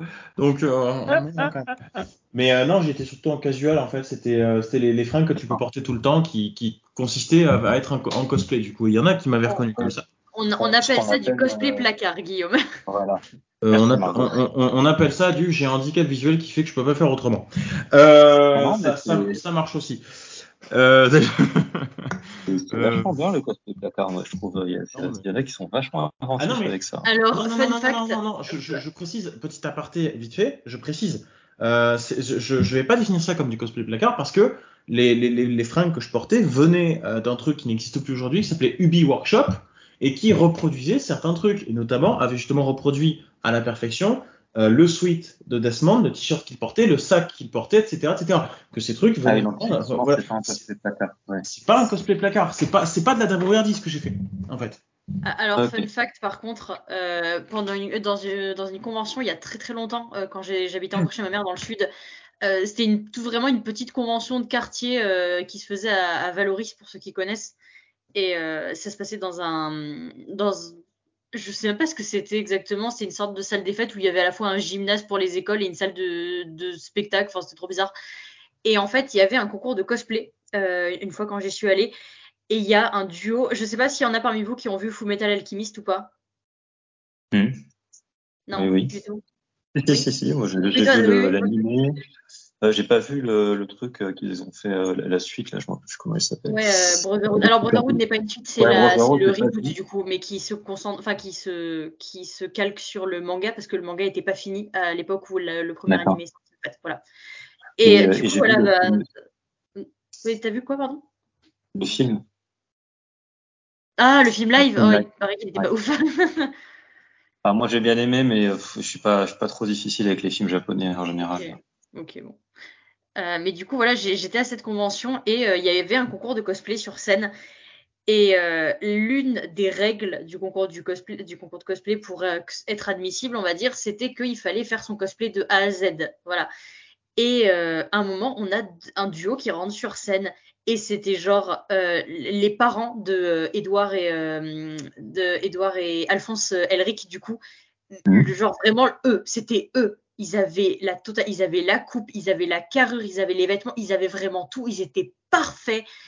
Et ben ils ont été disqualifiés parce que ils avaient fait ben entre guillemets ce qu'on appelait du cosplay placard, c'est-à-dire qu'ils avaient pris des vêtements qui étaient qui étaient juste les bons vêtements, mais qu'ils n'avaient pas Mhm. fabriqués eux-mêmes. Du coup, et ils ont été disqualifiés à cause de ça. Et on- vraiment le public était dégoûté parce que c'était juste euh, C'était juste incroyable, quoi. Voilà. Donc, euh, Ouais. c'est vrai Après, que c'est oui. vrai qu'on devrait donner plus de crédit au cosplay placard parce que parfois ça suffit, on va dire, à te donner un cosplay de Mhm. qualité. Oui, bah, ils connaissaient les règles avant de participer, mais c'est vrai que ça serait bien que des fois dans les concours cosplay, il y ait une, une catégorie euh, placard en fait. C'est Ça, vrai ça que ce pourrait serait être sympa. sympa. ouais. Après tout, il y a des, il y a des, euh, il y a des catégories euh, création originale, donc euh, euh, je veux dire, euh, si tu permets que des gens fassent un peu ce qu'ils veulent comme costume, euh, tu peux aussi dire, euh, on va aussi ouvrir aux gens qui sont juste euh, bons pour chiner et pour, pour choisir des, des, des fringues. Quoi. Enfin bon, euh, je sais plus où j'en suis Euh, du tour des non, questions. Non, non, juste, euh, juste finir, le, finir vite fait le point, parce que bon, j'ai rien d'autre à dire à part. Ouais, bon, je me suis fait remettre à faire des stands Star Trek. Euh, j'ai rien d'autre à dire par rapport à ça, mais du coup, euh, dans le doute, je préfère quand même présenter mes plus plates excuses à Margot. Hein. Comment ça? Ouais, c'est moi qui t'ai un peu forcé la main à faire des stands Star Trek, si tu veux. Je suis vraiment désolé, tu vois. Je le ferai plus, promis, tu vois. Oh N'importe quoi, toi. Après, euh, moi, si je vais à une convention dans le but de faire un stand, il n'y a pas de souci, tu vois. J'ai juste envie d'avoir un instant pour profiter de la convention Non quand même. mais on en voilà, a déjà, on en mais, a déjà parlé. C'est naturel d'avoir ça, Margot. Tu, tu prêches un convaincu. C'est, c'est pas moi qui vais t'enchaîner au stand. Pas encore, en tout cas. Je sais pas. Alors, tu vas te calmer. Et euh, du coup, bah, pour, euh, pour répondre à mes propres questions vite fait, euh, ma première convention, je crois que c'était un truc qui s'appelait la Japan Sun, et c'était aux, alentours de Montpellier, mais pas à Montpellier même, c'était un truc, euh, c'était un plus petit truc quoi. Et j'étais allé parce que des potes y allaient, euh, et euh, et il y avait pas plus de, ah si, parce que j'avais le le groupe d'un pote qui jouait, le groupe de métal d'un pote. Donc en fait à la base c'était même pas pour la convention, c'était plus pour voir le, groupe des potes. Au final euh, c'était des connards, donc on est- on n'est même pas resté jusqu'au concert. Euh, Enfin bref. Euh, et euh, c'était marrant. Je, je, je regarde, c'était donc surtout une convention manga et moi je regardais quelques mangas, mais pas forcément les plus connus et du coup je reconnaissais pas grand chose. Par contre, j'ai- j'ai- je suis reparti avec un katana évidemment, ce qui m'avait bien fait marrer d'ailleurs parce que on n'avait pas le droit de rentrer avec des armes, mais on pouvait en acheter sur place. Et, en plus, c'était une époque où, euh, actuellement, quand tu achètes des armes en convention, ils te les mettent dans un carton, ils les enroulent dans du scotch. Enfin, tu peux pas les sortir. Là, non, ils te le filaient comme ça à la main. Tiens, voilà ton katana. et tu te baladais ton katana dans la. Niveau sécurité, c'était c'était très drôle. Euh, finalement, on n'avait pas tellement tourné, on était plus allé boire des bières derrière la convention. Donc, euh, je j'ai pas trop de souvenirs de ce truc-là. Et, euh, et après, j'arrive plus à me souvenir si j'ai fait des conventions en tant que visiteur avant. Mais ensuite, euh, j'ai fait des conventions avec euh, l'association de trollball dans laquelle j'étais, euh, où euh, on faisait deux choses. C'était d'ailleurs un peu ambitieux parce que c'était la première convention qu'on, qu'on, à laquelle on participait. On faisait une animation de et on tenait un stand en plus. Voilà, donc ça avait été un peu compliqué pour euh, pour gérer le, les deux euh, pour éviter que tout le monde fasse du trollball et que personne surveille le stand parce que c'était moins drôle. et c'était à, à, la Geek Touch euh, de Lyon. Et euh, j'ai fait ça quelques années, puis après j'ai plus trop voulu participer avec cette convention, avec cette association, pour des raisons que je vais pas étaler ici. Et donc euh, après j'y suis allé en et c'était la première fois, je crois, que je suis allé vraiment avec un cosplay en convention. Parce qu'avant, j'y allais avec mon costume de trollball, mais c'était pas un cosplay, quoi. C'était juste un, un, costume médiéval fantastique, euh, maison. Euh, voilà. Euh, et donc, c'était un cosplay euh, d'ingénieur de, de, Starfleet. Voilà. Donc, mon, mon ah, premier. Déjà à euh, oui, oui. Bah après, c'est pas, c'est pas longtemps avant. C'est un an avant la fondation du Star Trek Match Club. Je crois ça devait être en, en 2015, un truc comme ça. Je sais plus. Euh, ouais, ça doit être quelque chose comme ça. Et là, c'est c'est du coup c'est la première fois où j'ai vraiment euh, comment dire suivi la convention dans le sens où j'ai vraiment pris le temps de faire le tour parce qu'avant j'avais pas le temps en fait à entretenir le stand et, et gérer l'animation, euh, c'était pas trop possible. De, de, faire le tour de la convention, de regarder les conférences, etc. Donc ça, ça avait pas mal changé aussi le, le, le regard sur sur les conventions. Et puis après, voilà, j'ai tenu des stands avec euh, avec le Star Trek French Club, enfin même euh, avant que le Star Trek French Club existe, mais c'était c'était le futur Star Trek French Club, on va dire. Et là, c'était encore euh, finalement une autre vision des conventions au final. D'ailleurs, c'est c'est une question que je voulais vous poser à à ceux qui ont tenu des stands. Euh, pour vous, c'est quoi la, principale différence entre être visiteur dans une convention et euh, tenir un stand euh, dans une convention? Je trouve ça plus fatigant en vrai de tenir un stand, étrangement.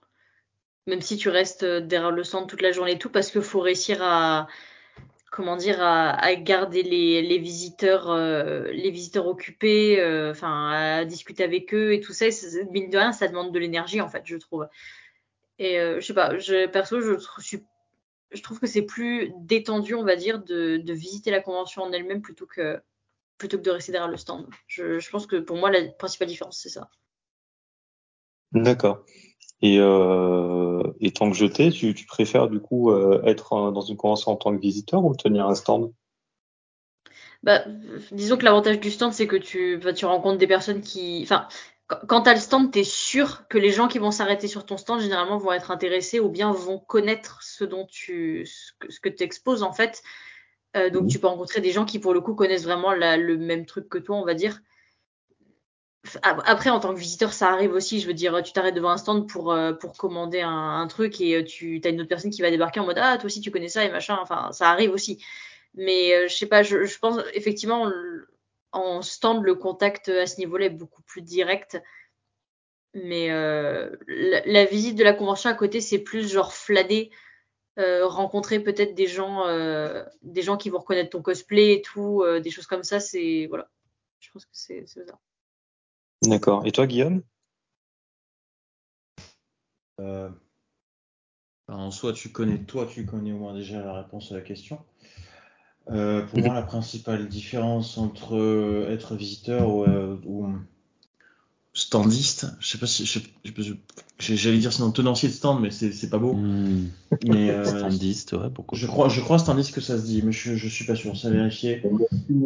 On va décider que oui pour le, le cadre de ce podcast. ok, d'accord, merci, euh, merci pour les. Je suis désolé, je suis désolé, là, je suis grillé les oreilles de Margot si jamais je tiens un, un terme grammatical incorrect, puisque euh, la grammaire est une des nombreuses lois de l'existence. Une des, grandes lois de l'existence. Voilà, merci.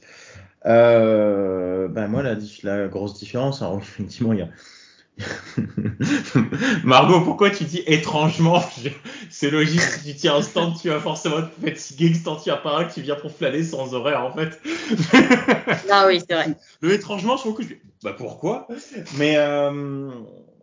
ben, en fait, la, la, la différence, c'est que la différence, elle est simple.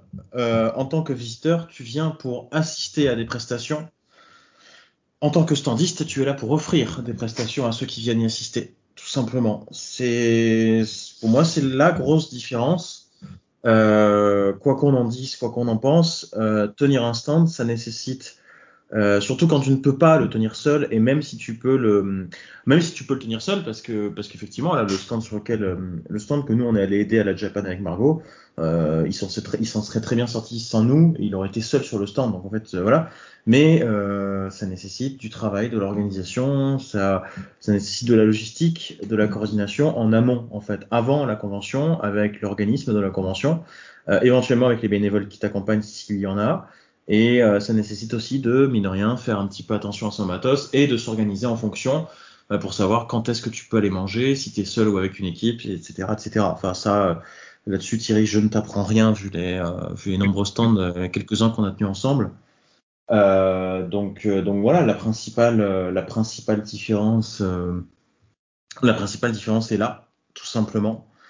Euh, pour, voilà, pour moi, c'est euh, on offre une prestation à partir du moment où on tient un stand, quel que soit ce stand. Si tu tiens un stand de fan art que tu que tu peux, enfin pour des commissions, euh, Margot là, tu, tu, les termes, c'est quoi les termes? Ah, c'est, c'est pas oui, les commissions, c'est ça, t'as raison, t'as, non, bien. Quoi, non, mais c'est des artistes indépendants. Comment on a, enfin, je sais pas.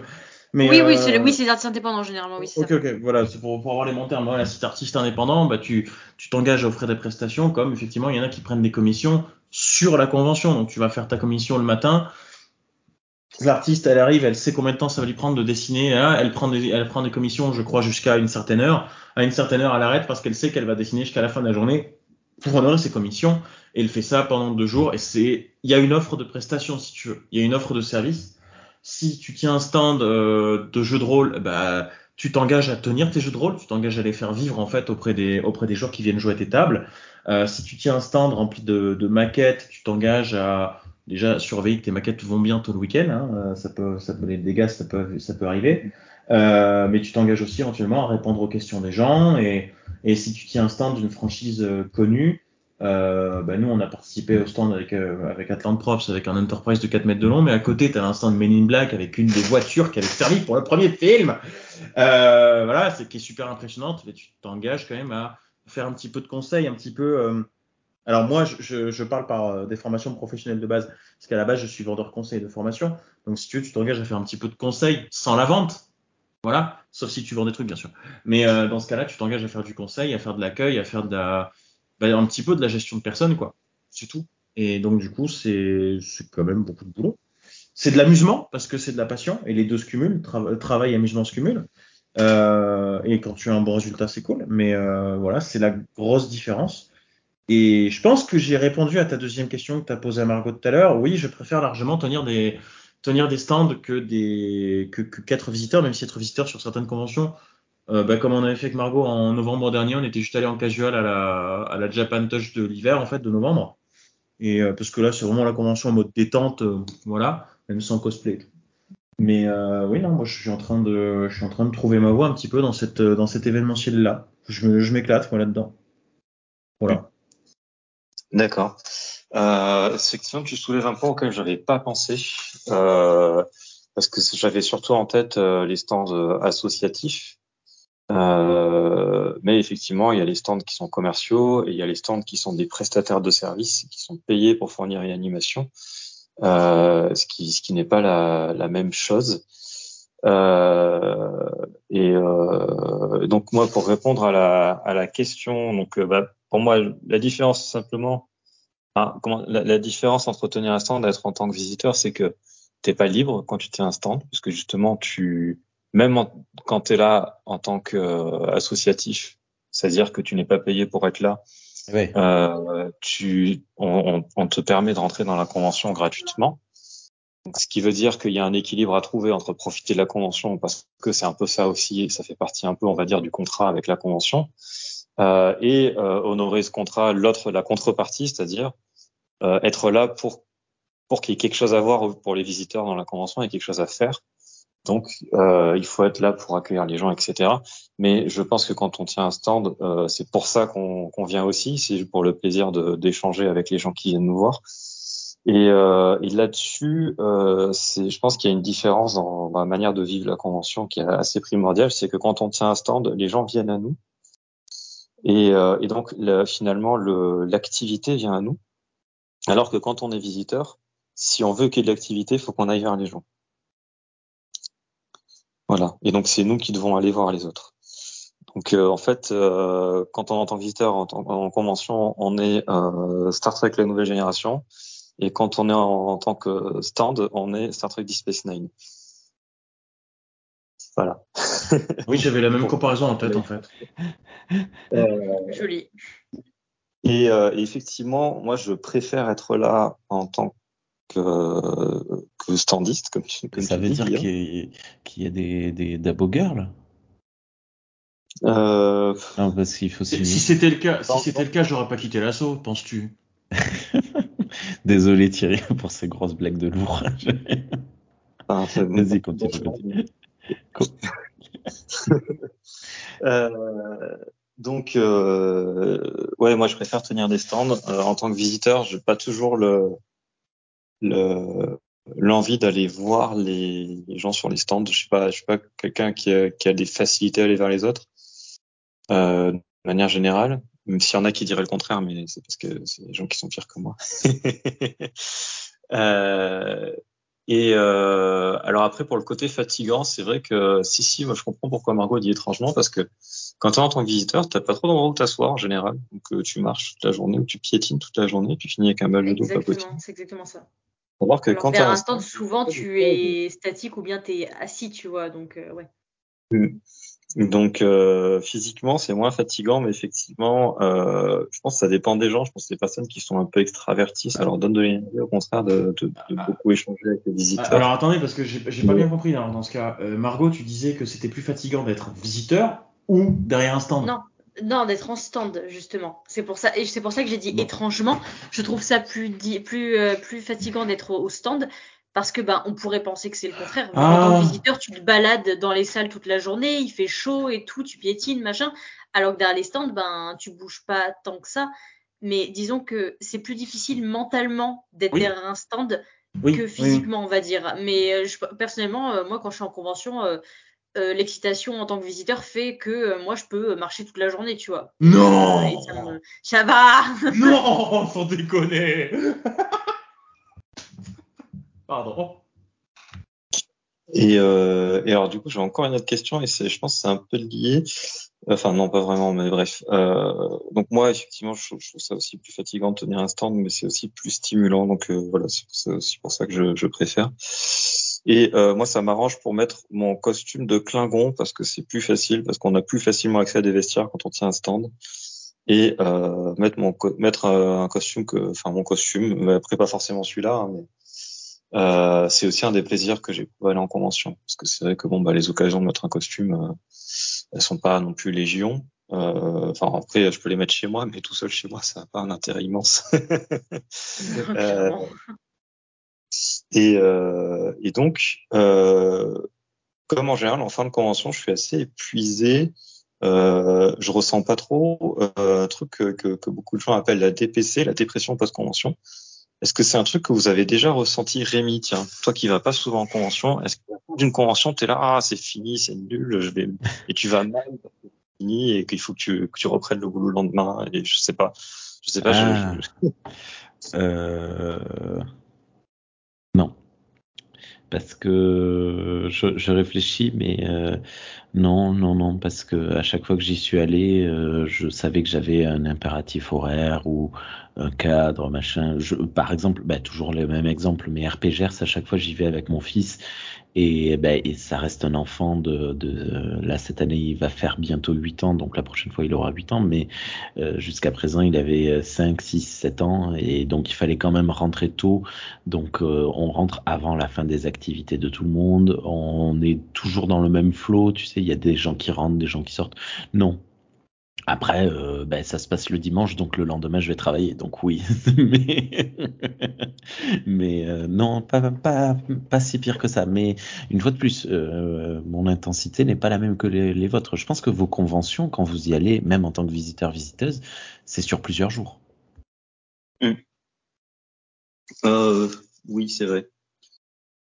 Mais les, les rares fois où j'ai fait des conventions en tant que visiteur, moi, c'était sur, euh, sur plusieurs jours. Voilà. Euh, même si au final, avec le recul, je me dis que ça sert un peu à rien des fois d'aller sur plusieurs jours. Il vaut mieux aller une journée. Enfin, ça dépend des conventions. Euh, Margot, toi, est-ce que tu, est-ce que tu ressens la DPC après une convention? Euh, souvent. Euh, là, la dernière, euh, Guillaume est témoin, mais euh, la dernière, j'ai eu du mal à repartir. Parce qu'on est, on y était resté que deux jours, mais j'avais la sensation de ne pas avoir fait autant le tour que j'aurais voulu, en fait. Et, euh, et j'avais envie de continuer à parler avec les artistes indépendants et tout, à continuer de leur acheter des trucs et tout. Et, euh, voilà. Non, mais t'inquiète. Mais euh, je- on, a- on, a tiré, on a tiré sur la corde jusqu'au bout. hein. Je veux dire, on est resté vraiment jusqu'à la fermeture et tout. Mais c'est vrai que bah, des fois, ouais, t'as pas envie de, de quitter cette, at- de quitter cette atmosphère en fait et, et Non, non, le, fait d'être entouré par des gens qui et, et le fait d'être entouré par des gens qui partagent la même passion que toi et tout, ça te, je sais pas, ça fait du bien en fait. Et de te dire qu'après, euh, ouais, tu vas devoir retourner chez toi ou retourner au boulot et tout, euh, c'est ouais, compliqué. Et toi, Guillaume? Euh, Je. En fait, je sais pas.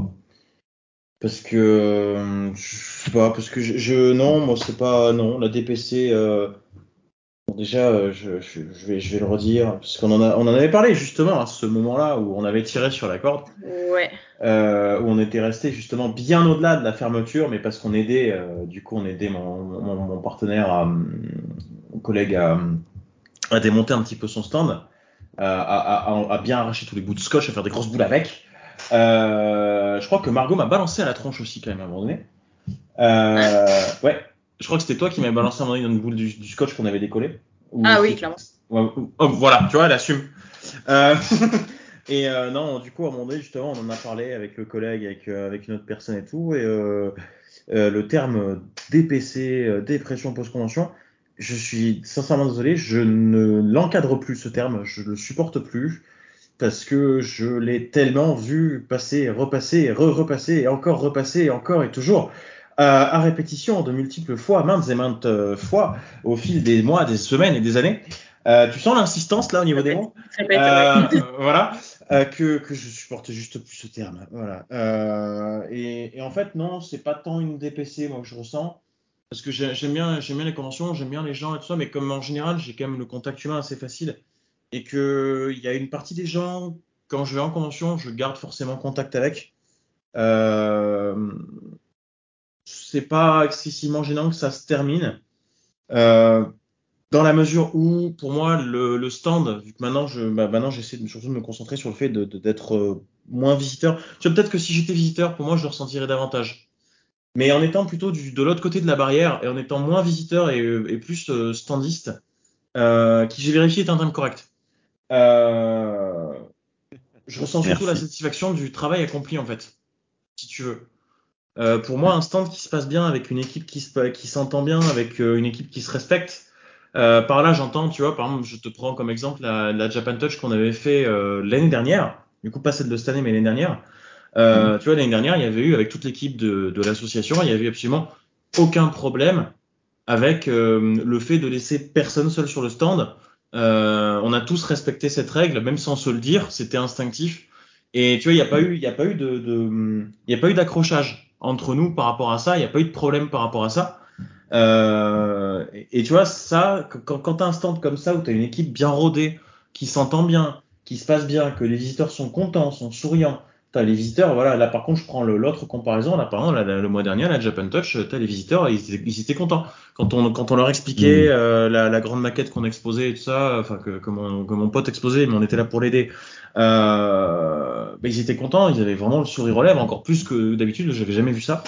Et ça, tu vois, c'est le travail accompli. Donc moi, je sais pas, je termine une convention avec le truc de dire, bah, bah vivement qu'on puisse faire euh, aussi bien, voire mieux à la prochaine, plutôt que de d'être un petit peu déprimé. Et, voilà, c'est plus dans ce cas-là, c'est plus quand je rentre, vraiment chez moi que je ressens le truc. Voilà, donc forcément, la dernière fois, je suis rentré chez moi le, lendemain, euh, le lendemain soir. Donc je j'ai ressenti le cafard le lendemain soir, mais pas que pour la convention en fait. Voilà, juste parce que tout le week-end s'achetait. Hmm. Ok. Euh, moi, pour ma part, c'est un truc que je ressens pas. Euh, et je pense surtout c'est parce que je suis trop épuisé pour. pour euh, Laissez-moi dormir. autant je, je, me régale pendant la convention et c'est génial. Et, mais en fait, je crois que ça m'est jamais arrivé euh, en tout cas, dans les conventions j'ai tenu des stands, parce qu'il y a une convention, c'est il y a d'autres raisons. Euh, euh, ça m'est jamais arrivé de, de, de repartir d'une convention en m'étant pas, en n'ayant pas passé un, un week-end excellent et en, en m'étant éclaté comme pas permis. Euh, mais je suis vraiment épuisé et du coup, je suis aussi content que ça se termine parce que ça veut dire que je vais pouvoir euh, me poser au calme euh, je pense que c'est un peu lié au fait que, alors ça se voit pas en convention trop justement parce que bah, je suis tellement content d'être entouré de, de gens qui partagent mes passions que, que j'ai envie de parler à tout le monde. Mais euh, en fait, en vrai, je suis pas hyper sociable et euh, en gros, euh, ça a tendance justement à m'épuiser les, relations sociales et, euh, et j'ai j'ai cette espèce de besoin de, de, passer du temps seul, comme si j'avais une espèce de batterie et qu'il fallait la recharger en étant tout seul et que je la vidais quand j'étais en train avec des gens. Et, euh, et, à la fin d'une convention, les batteries sont à plat et j'ai besoin d'être euh, seul au calme chez moi. Euh, et, euh, et, donc je pense que c'est pour ça que je la ressens pas parce que j'ai en même temps euh, ce soulagement en fait de, que, que ça soit fini qui vient compenser. C'est très bizarre à expliquer parce que encore une fois, c'est pas du tout un truc qui est difficile à vivre, une convention. Je pense que même si, en général, les conventions, elles font deux jours, mais même si, genre, il y en avait une qui faisait trois jours ou quatre jours, je m'éclaterais les quatre jours, mais je serais quand même content à la fin que ça se termine. C'est très bizarre, mais voilà. Et du coup, je l'ai pas non plus. Effectivement, il y a, y a, eu une période, euh, je pense, euh, dans les dans les chats euh, de convention où il y avait un peu cette, ce truc de parler de, cette, de ceux qui la ressentent, d'en parler. et ça revenait beaucoup. Et moi qui suis complètement étranger à ça, je me suis toujours un peu senti exclu du truc. Genre, bon, d'accord, c'est très bien que vous en parliez, mais je me sens pas et voilà. Euh, Est-ce que euh, vous auriez chacun une anecdote de, de, convention, un truc particulier qui vous aurait euh, marqué euh, dans une dans une convention? Je sais pas, une anecdote ou un, un truc que vous avez euh, vu ou euh, une discussion que vous avez eue ou quelqu'un que vous avez rencontré que dont, vous auriez envie de partager, euh, ouais, et eh ben euh, mon fils a fait euh, la rencontre euh, ben, à la fameuse euh, comment elle s'appelle cette mince, Game Island. Mon fils a rencontré un, une personne trans et ça l'a, il a, il, il a, il a vu. Alors trans. Ah, c'est pas évident. Je, je, viens de me lancer dans un truc un peu compliqué. En fait, c'était, euh, je savais que cette personne était en parcours de transition et euh, elle était habillée en, alors je ne sais pas, sûrement un personnage d'un dessin animé qui avait des, des de pas d'un dessin animé, d'un jeu vidéo qui avait des ailes euh, immenses, euh, façon un peu démon noir, euh, habillé en rouge, euh, hyper hyper classe. Et il m'a dit, mon fils, ah, il est belle. Et, euh, et j'étais, j'ai trouvé ça trop cool. Euh, voilà. Et sinon, euh, non, à côté de ça, oui, c'était des, des, moments de, de rencontre. Euh, paradoxalement, là où j'arrête pas de dire que moi c'est pas c'est pas ce que je cherche, mais le fait d'échanger avec les les gens sur les, les stands au, à Game Island. En plus, les bénévoles sont tout le temps super sympas, donc tu t'arrêtes 10 minutes pour pour boire un, coca ou un truc comme ça, et puis la personne elle est au stand, euh, elle te sert le coca, il y a personne derrière toi, elle dit eh ben alors ça vous plaît, vous faites quoi, machin truc, et tu tu t'échanges juste 5-10 minutes, un petit moment de vie.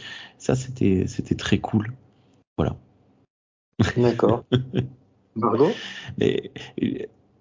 Ah, pardon, bah, vas-y. Non, non, j'allais dire juste une fois de plus, hein, c'est toujours le même problème, c'est que moi, je j'y suis pas longtemps et c'est pas très spécialisé, donc euh, j'ai pas grand-chose à raconter. Désolé. C'est intéressant d'avoir ce point de vue-là aussi. Ouais. Nous, on a pu, en fait. On, l'a un peu perdu, ce point de vue-là, donc c'est cool que tu sois là pour le, le montrer. Euh, oui, donc Margot, est-ce que tu as une, une anecdote de convention ou un, euh... un truc qui marqué euh... Alors là, comme ça, euh, je pourrais en avoir plusieurs techniquement. La première qui m'est venue, c'est bah, la première convention Star Trek que j'ai faite, du coup, qui était à Birmingham, euh, où j'ai où j'ai rencontré euh, George Takei, mais genre vraiment euh, par pur, enfin par pur hasard. Non, dis, disons que de base, c'était pas prévu que moi et ma pote on aille le voir pour la pour les dédicaces parce qu'on avait prévu de voir d'autres personnes. Et, euh, et c'était, euh, je crois que c'était lors de la pause de, c'était juste à la fin de la pause de midi pour les pour les, acteurs et tout ça. Et euh, et on était devant les, stands de dédicaces en train d'observer de chercher euh, vers qui on allait aller et tout. Et on a un gars qui nous fait signe et qui nous dit venez venez, il y a Georges, Georges Taquet qui va bientôt revenir de sa pause, faites la queue, il y a, y a personne et tout à la queue et tout, profitez-en machin. Et c'est vrai qu'il y avait personne dans la queue, et sauf que ben pour Georges Takei, c'était un peu 40 ou 50 boules pour, euh, pour aller lui parler, quoi. Donc bon, sur le coup, on a un peu hésité, mais finalement, bon, on y est allé. Et franchement, le gars le plus gentil du monde, euh, vraiment, on avait discuté avec lui pendant 5 minutes au stand, je crois, et euh, il était adorable. Et euh, franchement, je crois que ça doit être l'un de mes meilleurs souvenirs de, de, de convention, genre de, avec, enfin de rencontre avec, euh, avec une personne, avec une, une, personnalité et tout. Il était, euh, il était vraiment, vraiment super sympa, quoi. Et, il a une ouais, réputation hein, comme ça. Ouais, voilà. Et, et, et je crois que c'est la première personne à parler anglais qui a réussi à prononcer mon prénom d'une manière agréable à écouter. Parce qu'à chaque fois, quand, quand, quand on prononce mon nom à l'anglais, c'est toujours moche. Et lui, il l'a dit, et j'étais là en mode waouh, ouais, c'est beau. et euh, je sais pas, je, sais pas, il m'a, je sais pas, ça m'a fait cet effet-là sur le coup, c'était vraiment génial. Et il était, ouais, c'est vraiment mon meilleur souvenir. Et, c'est beaucoup dire parce que un peu plus tard, genre je sais plus, c'était c'était plus tard dans la journée ou le lendemain, bah, j'ai quand même rencontré Ethan Peck, quoi, qui joue bah, Spock dans, dans Discovery. Et, euh, et j'étais, enfin, je me suis trouvée très bête. Euh, j'ai été très nerveuse face à lui, évidemment, hein, mais euh, non, pas du tout, non, même pas, vraiment ah, pas. c'est hein. bon, t'étais pas à ce point nerveuse. Non, non, non, non, mais, euh, mais c'est moi, euh, c'est moi qui était, qui était nerveuse en lui parlant et tout, tu vois. Et en plus, je lui ai posé, ben, je pense, la question que tout le monde avait dû lui poser, c'est-à-dire, ouais, euh, parce qu'à l'époque, Strange New Worlds n'avait pas encore été euh, annoncé. Et je lui disais, bah voilà, est-ce que, est-ce que peut-être vous allez faire une série avec l'équipage de Pike et tout, ce serait super et tout, on adore, on adore votre équipage et de ça. Enfin, ce qu'on en a vu en tout cas. Et euh, il me disait, oh oui, on, est en train d'y réfléchir parce que beaucoup de fans, euh, beaucoup de fans en parlent, etc. Ça a l'air de, les botter et tout, donc euh, on va, on va sûrement, on va sûrement faire, faire ce projet-là et tout. Et après coup, je me suis dit, putain, il a dû, on a dû lui poser la question mille fois et tout. Je me suis sentie très très con en fait. Mais voilà, c'était cool quand même. Mais vraiment, Georges Takei, vraiment me- meilleur gars quoi. Trop trop cool. Vraiment super. D'accord. Euh, Guillaume, est-ce que tu as un, un petit souvenir précis euh, qui t'a marqué euh, de, trucs cool qui sont arrivés en convention? Euh, J'ai réfléchi depuis tout à l'heure. Euh, je- je- J'ai réfléchi depuis tout à l'heure et je. Bah, je sais pas trop en fait. C'est. J'ai, ouais, pareil, j'ai plein de, j'ai plein de souvenirs. Euh, pour, pour moi, l'un des plus, l'un des plus sympas, euh, mais je pense que c'était à la Japan Expo, euh, pardon, Ja- non, surtout pas. À la Japan Expo, surtout pas. Japan Touch de l'an dernier, du coup, quand avec Sylvain, on est allé faire un tour. Donc, Sylvain, aussi, aussi membre du fandom Star Trek, voilà. Bajoran? Oui, tout à fait. Tout à fait, tout à fait. C'est vrai, j'aurais dû l'appeler comme ça. Euh, on est allé faire un tour. euh, voilà, on a, on a pris une pause et tout. On va faire un tour et puis on est. euh, Pardon, excusez-moi. On est allé voir le gros stand, euh, le gros stand Stargate, puisque Sylvain, je crois, était, était en train de découvrir euh, l'univers. Enfin, il avait quasiment tout vu. Il, euh, il avait pas fini Atlantis. Et moi, j'ai baigné dans Stargate bien avant de baigner dans Star Trek. C'était toute mon adolescence, euh, Stargate. Et effectivement, on Ouais. voit le, on voit le, l'immense stand euh, Stargate tenu par, euh, bah, du coup, par euh, la société, enfin par le gestionnaire de la société Atlantrops. Et on se met à discuter avec lui parce que du coup, du coup, il avait fait, il avait récupéré un, un cadran de commande de la Porte des Étoiles, donc le DHD, Dialing Home Device, euh, mais un de ceux qui, durant une des, un des épisodes, se faisait exploser. Et il l'avait récupéré dans cet état-là. Donc tu avais euh, euh, toute la, coque, entre guillemets, du cadran, donc euh, la base euh, et le, truc au-dessus qui était bon, sauf que le cadran lui-même était explosé et lui avait tout refait. Il avait restauré le truc et il avait par-dessus refait le cadran à mesure exacte.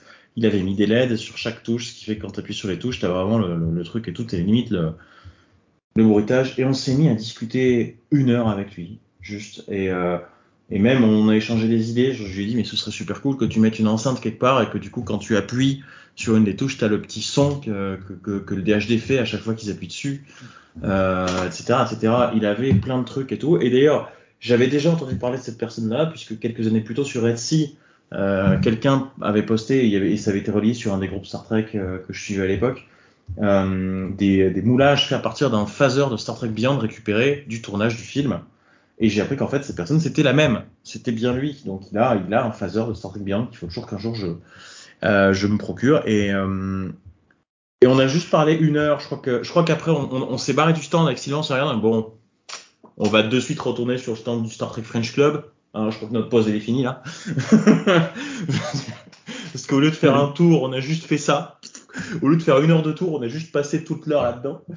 Et, euh, et voilà, c'est juste des bons moments parce que tu, tu effectivement, tu as quelqu'un qui. euh, alors, moi qui ai une, moi qui une excellente euh, mémoire, si tu veux, euh, à en faire flipper beaucoup. C'est vrai que quand je tombe sur quelqu'un qui est au- moins aussi connaisseur que moi, qui a au moins une aussi bonne mémoire que moi, ça fait aussi plaisir de voir que euh, bah, je suis pas le seul à avoir les détails, si tu veux, ou, ou à être, euh, ou à être, euh, comment dire, ou à remarquer certains détails très particuliers. Euh, voilà, et du coup, bah, on, bah, on a gardé contact avec ce type et, il est cool et voilà, et euh, c'est est suivi ce qui s'en est suivi. Donc du coup, c'était un excellent moment en fait. C'est voilà, comme tu dis, c'est surtout des moments de partage. Sur la convention, c'est ce qui est le mieux. Voilà. C'est vrai que pouvoir euh, appuyer, composer un code euh, sur le, le DHD et appuyer sur le bouton au milieu et que tout s'allume, c'était, euh, c'est vrai que c'était vachement cool à faire. Et, euh, et c'est, c'est vrai que c'est un des intérêts des conventions, c'est des gens qui sont aussi bizarres que nous et euh, et, euh, et euh, du coup on sent moins seul et c'est, c'est très sympa. Je suis surpris euh, tout le temps parce que voir euh, ce, ce type-là avec Stargate, c'est c'est impressionnant. Mais moi, ce qui me surprennent le plus euh, dans les photos que je vois des trucs, c'est ceux- les fans de V qui sont vachement équipés, qui ont plein de trucs, alors que, enfin, c'est V quoi. Donc euh, ouais, il y a des gens encore plus bizarres que vous.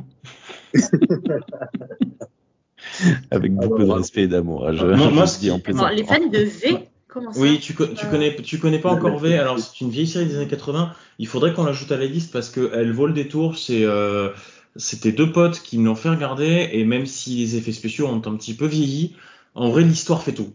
Euh, donc c'est une excellente série avec une très grosse transposition de la Seconde Guerre mondiale. Oui, de et puis c'est tout à fait compréhensible euh, qu'il y ait des méga fans de V qui aillent en Oui. convention, avoir Oui, un stand et tout. Mais c'est surprenant. Mais en fait, mo- moi, ce qui m'a- moi, ce qui m'intéresserait, tu vois, par exemple, parce que tu dis, ils sont super bien équipés, et c'est vrai, vu les photos que j'ai vues, ils sont très bien équipés. Moi, ce qui m'intéresse, tu vois, c'est de savoir euh, comment ils ont eu cet équipement, d'où il vient, est-ce qu'ils l'ont fait eux-mêmes, est-ce que, parce que tu vois, c'est très, euh, c'est très proche de ce qu'on voit dans la série, tu vois. Mais est-ce que, de la, de la couturière qui a fait la majorité, d'accord. Angel.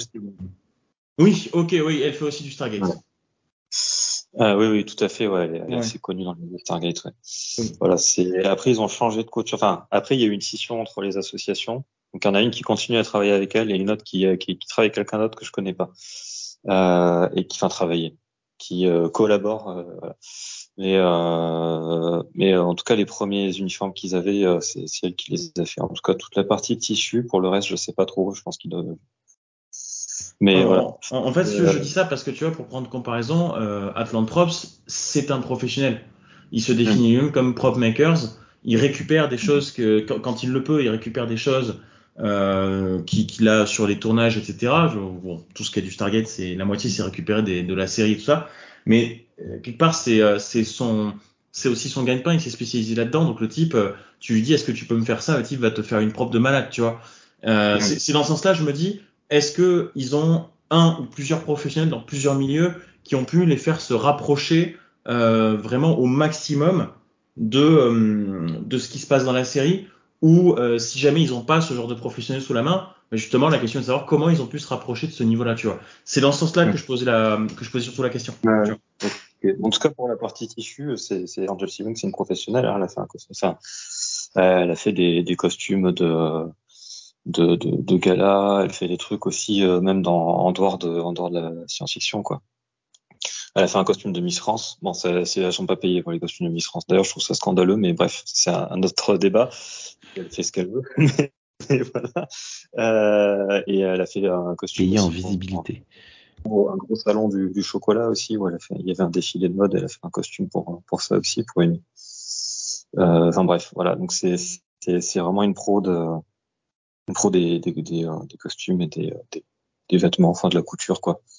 Euh, et, et, et je sais, du coup, j'ai perdu le fil. Euh, oui, ben, il me reste moi à donner une anecdote.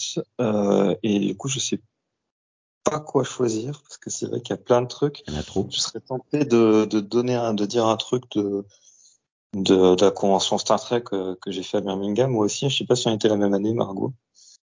Euh, Euh, je t'avoue je ne bon. sais plus. je crois que c'était l'année des la 25 ans de. hum, Comment ça s'appelle? De DS9, il me semble, que j'y suis Ah, allée. oui, donc c'était pas la même. J'ai- pour les raté les 25 ans de Voyager parce que c'est annulé à cause du Covid. Voilà, voilà. J'étais pour les 50 ans de, de la série originale, donc c'était euh, c'était un truc euh, très particulier, mais en même temps c'est un peu de la triche. Je sais pas comment. Comment ça? Bah, tu sais, je disais que je préférais être en tant que visiteur ou en tenir un stand. Quoi que si j'avais pu tenir un stand à cette convention, j'aurais été heureux. mais bon, là c'est une convention que j'ai fait en tant que visiteur et ça reste la, la meilleure convention que j'ai faite euh, de toutes celles que j'ai fait parce que c'était vraiment centré sur, euh, sur Star Trek et que c'est quand même euh, en termes de d'œuvre, c'est celle sur laquelle je suis le, plus fan et le plus actif et tout. Donc c'était forcément tout ce qui s'est passé dans cette convention a été et c'est les anecdotes voilà de, de, de fou. Donc c'est un peu donc c'est un peu la triche de choisir un moment dans celle-là. Donc moi je dirais en fait la convention qui s'est passée à Evrir Corcoran, euh, je me rappelle plus quand. Je pense que ouais, L'anecdote, c'est surtout qu'il y avait, euh, euh, alors évidemment, il y avait Robert Picardo et c'était génial de le rencontrer, de faire une photo avec lui et tout. Euh. Voilà, première fois que j'avais mon costume de Klingon quand je faisais une photo avec un acteur de Star Trek, et c'est un truc, voilà. Mais l'anecdote que je dirais, c'est plutôt le, le, lien que j'avais, mais pas seulement moi, les, les membres de, des, des fan clubs qui étaient présents, avec Eric Stilwell. donc Eric ah. Stilwell qui, était euh, euh, qui a scénarisé plusieurs épisodes de Star Trek, euh, notamment enfin, de, de, il a réalisé un épisode de Nouvelle Génération, un épisode de Voyager, euh, et il était coordinateur de script sur Nouvelle Génération. Il a été assistant de production sur, euh, enfin bref, il a fait plein de trucs dans Star Trek. et, et donc nous, on a avec le, le, Star Trek French Club pour les cinq ans du club, on l'avait, on avait passé un week-end avec lui. Euh, euh, bah, près de près de chez lui. Enfin bref, ça c'était un truc génial. Mais c'était pas une convention vraiment parce que c'était pas ouvert au public. Du coup, c'était un truc privé. Euh, donc ça compte pas. Mais euh, à The Next Convention, ce qui était différent aussi, c'est que lui, il était là en tant que euh, en tant qu'invité de la convention.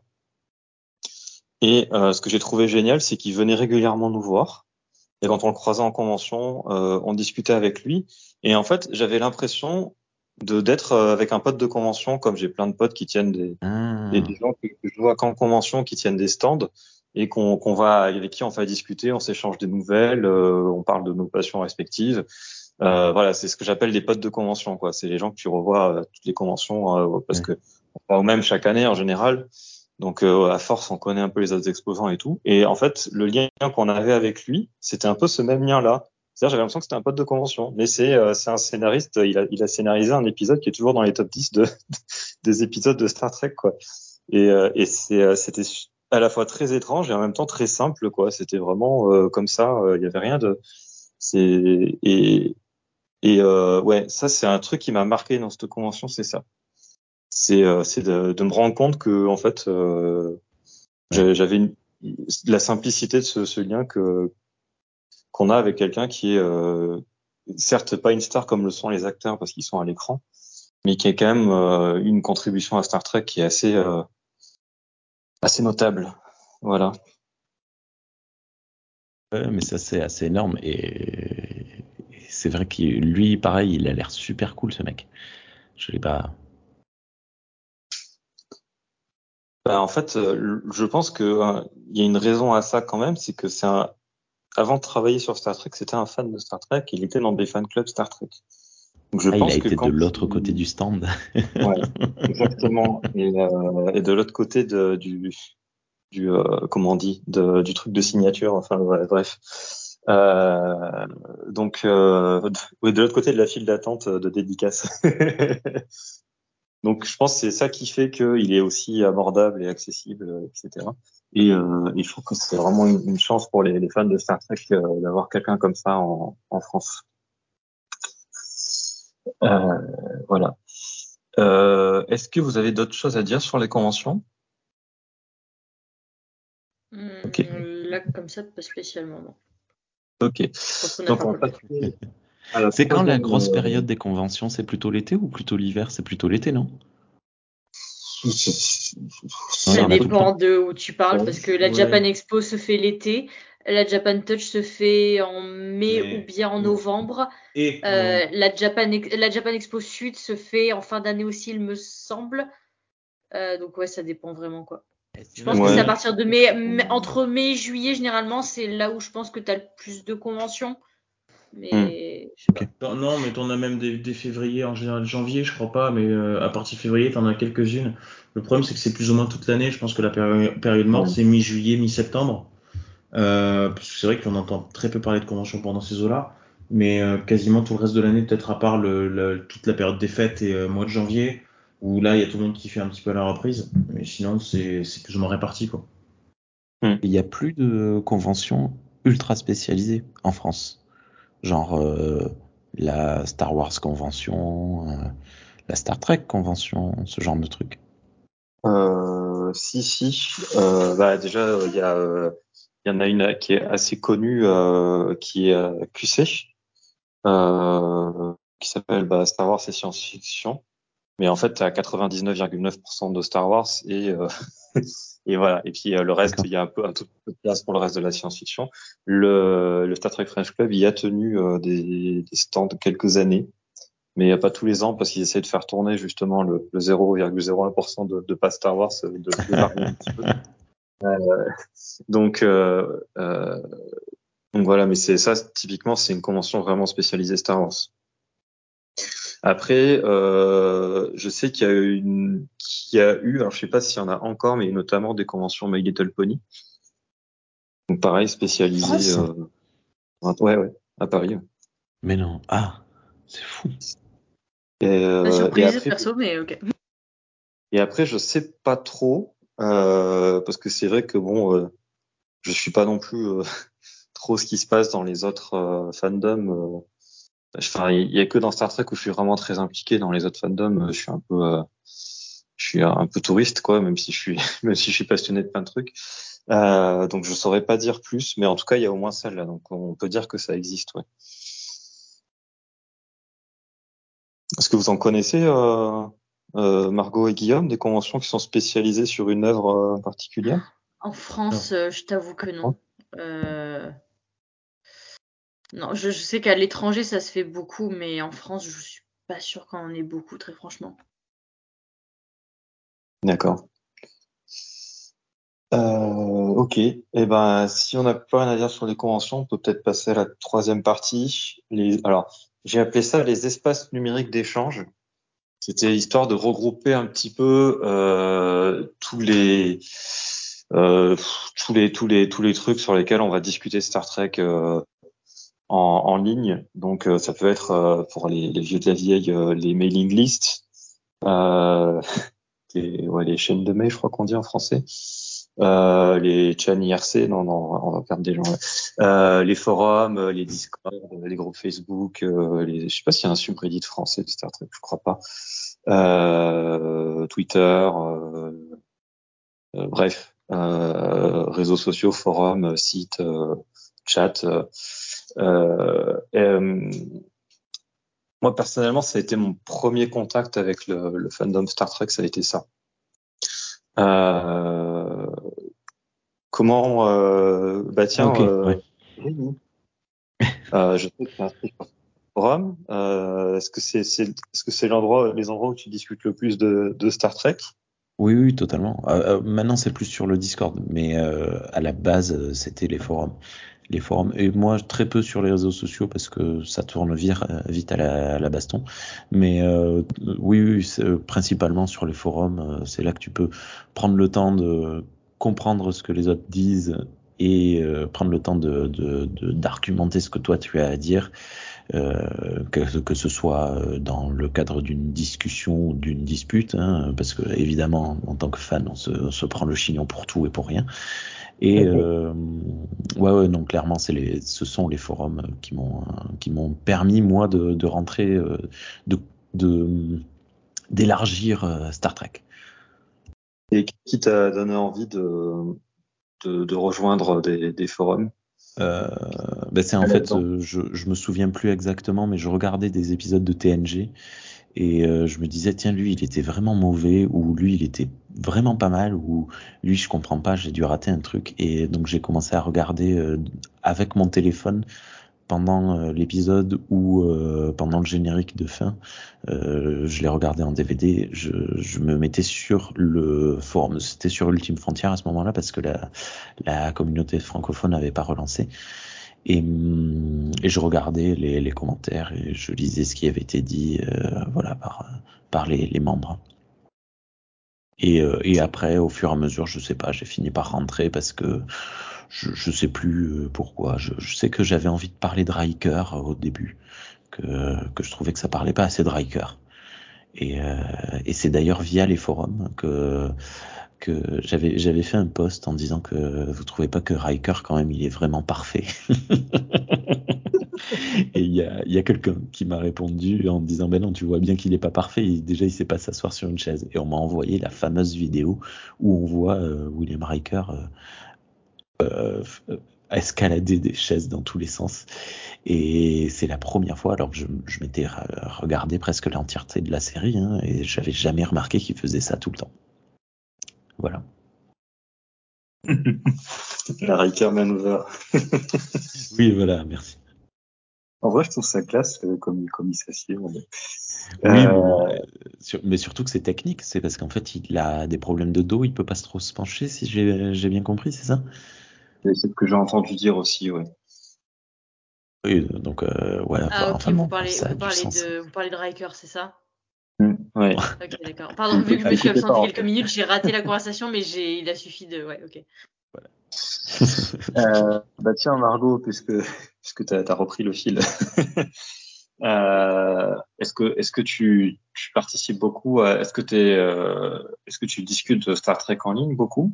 Et si oui, euh, sur quel type de de- d'espace? Est-ce que c'est plutôt sur des forums ou sur des Discord ou sur des sur des réseaux sociaux? Euh, Reddit. alors, alors, je- donnez-moi deux secondes, s'il vous plaît, je, je reviens. Passez à, passez quelqu'un d'autre Guillaume. deux secondes, je reviens.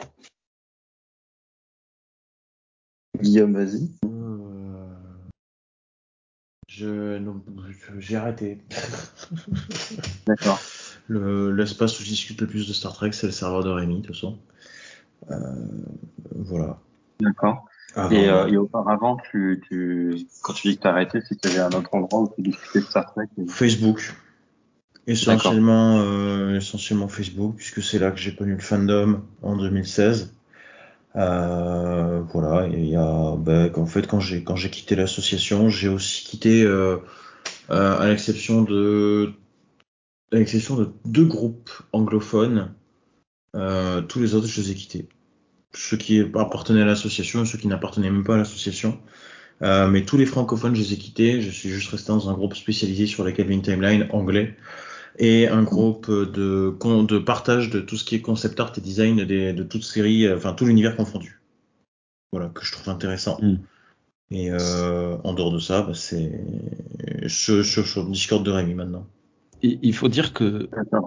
Les, les cinq dernières années ont été quand même particulièrement mouvementées avec les arrivées des nouvelles séries, euh, tout ce qui s'est passé ben, dans le monde, euh, les tensions euh, suite au, au, au Covid euh, et puis euh, les guerres ont, ont fait que les échanges sur les réseaux sociaux me paraissent moins sains qu'avant, ou c'est peut-être moi qui vieillis, ou moi qui ne cherche plus ça, mais j'ai la, la sensation que les, les trucs euh, euh, sont moins euh, plus radicaux, moins c'est c'est moins facile d'échanger, moins facile, euh, moins agréable de, de discuter euh, dans, dans certains cadres. J'ai l'impression.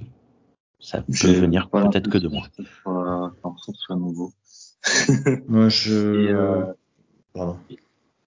Et euh, Guillaume, qu'est-ce qui t'avait donné envie de, au départ de- d'aller rejoindre des, des groupes Facebook pour discuter avec, euh, avec d'autres fans de, de Star Trek? Bah, parce que j'étais tout seul. j'étais tout seul. Moi, j'ai, euh, moi, encore une fois, c'est, euh, il y a un peu plus de 10 ans, c'est un fan de Star Wars qui m'a fait découvrir Star Trek, qui m'a fait découvrir Star Trek avec le premier Star Trek de J.J. Abrams. Même si je connaissais deux noms, je connaissais de, je connaissais parce que c'est dans la culture générale, quoi.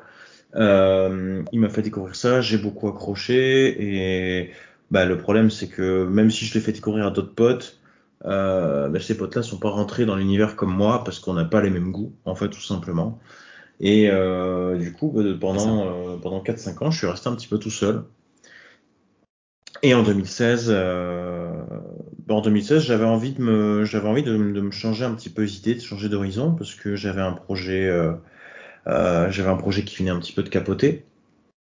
Et euh, je sais plus pourquoi, c'est l'algorithme de Facebook qui m'a proposé, euh, qui m'a proposé où, j'avais déjà un ami, je sais plus. Euh, je vais, tu sais, des fois, tu as des demandes d'amis Facebook où tu vois des gens euh, Facebook et tu dis, ah, tiens, il est cosplay en Star Trek, bah tiens, je l'ajoute.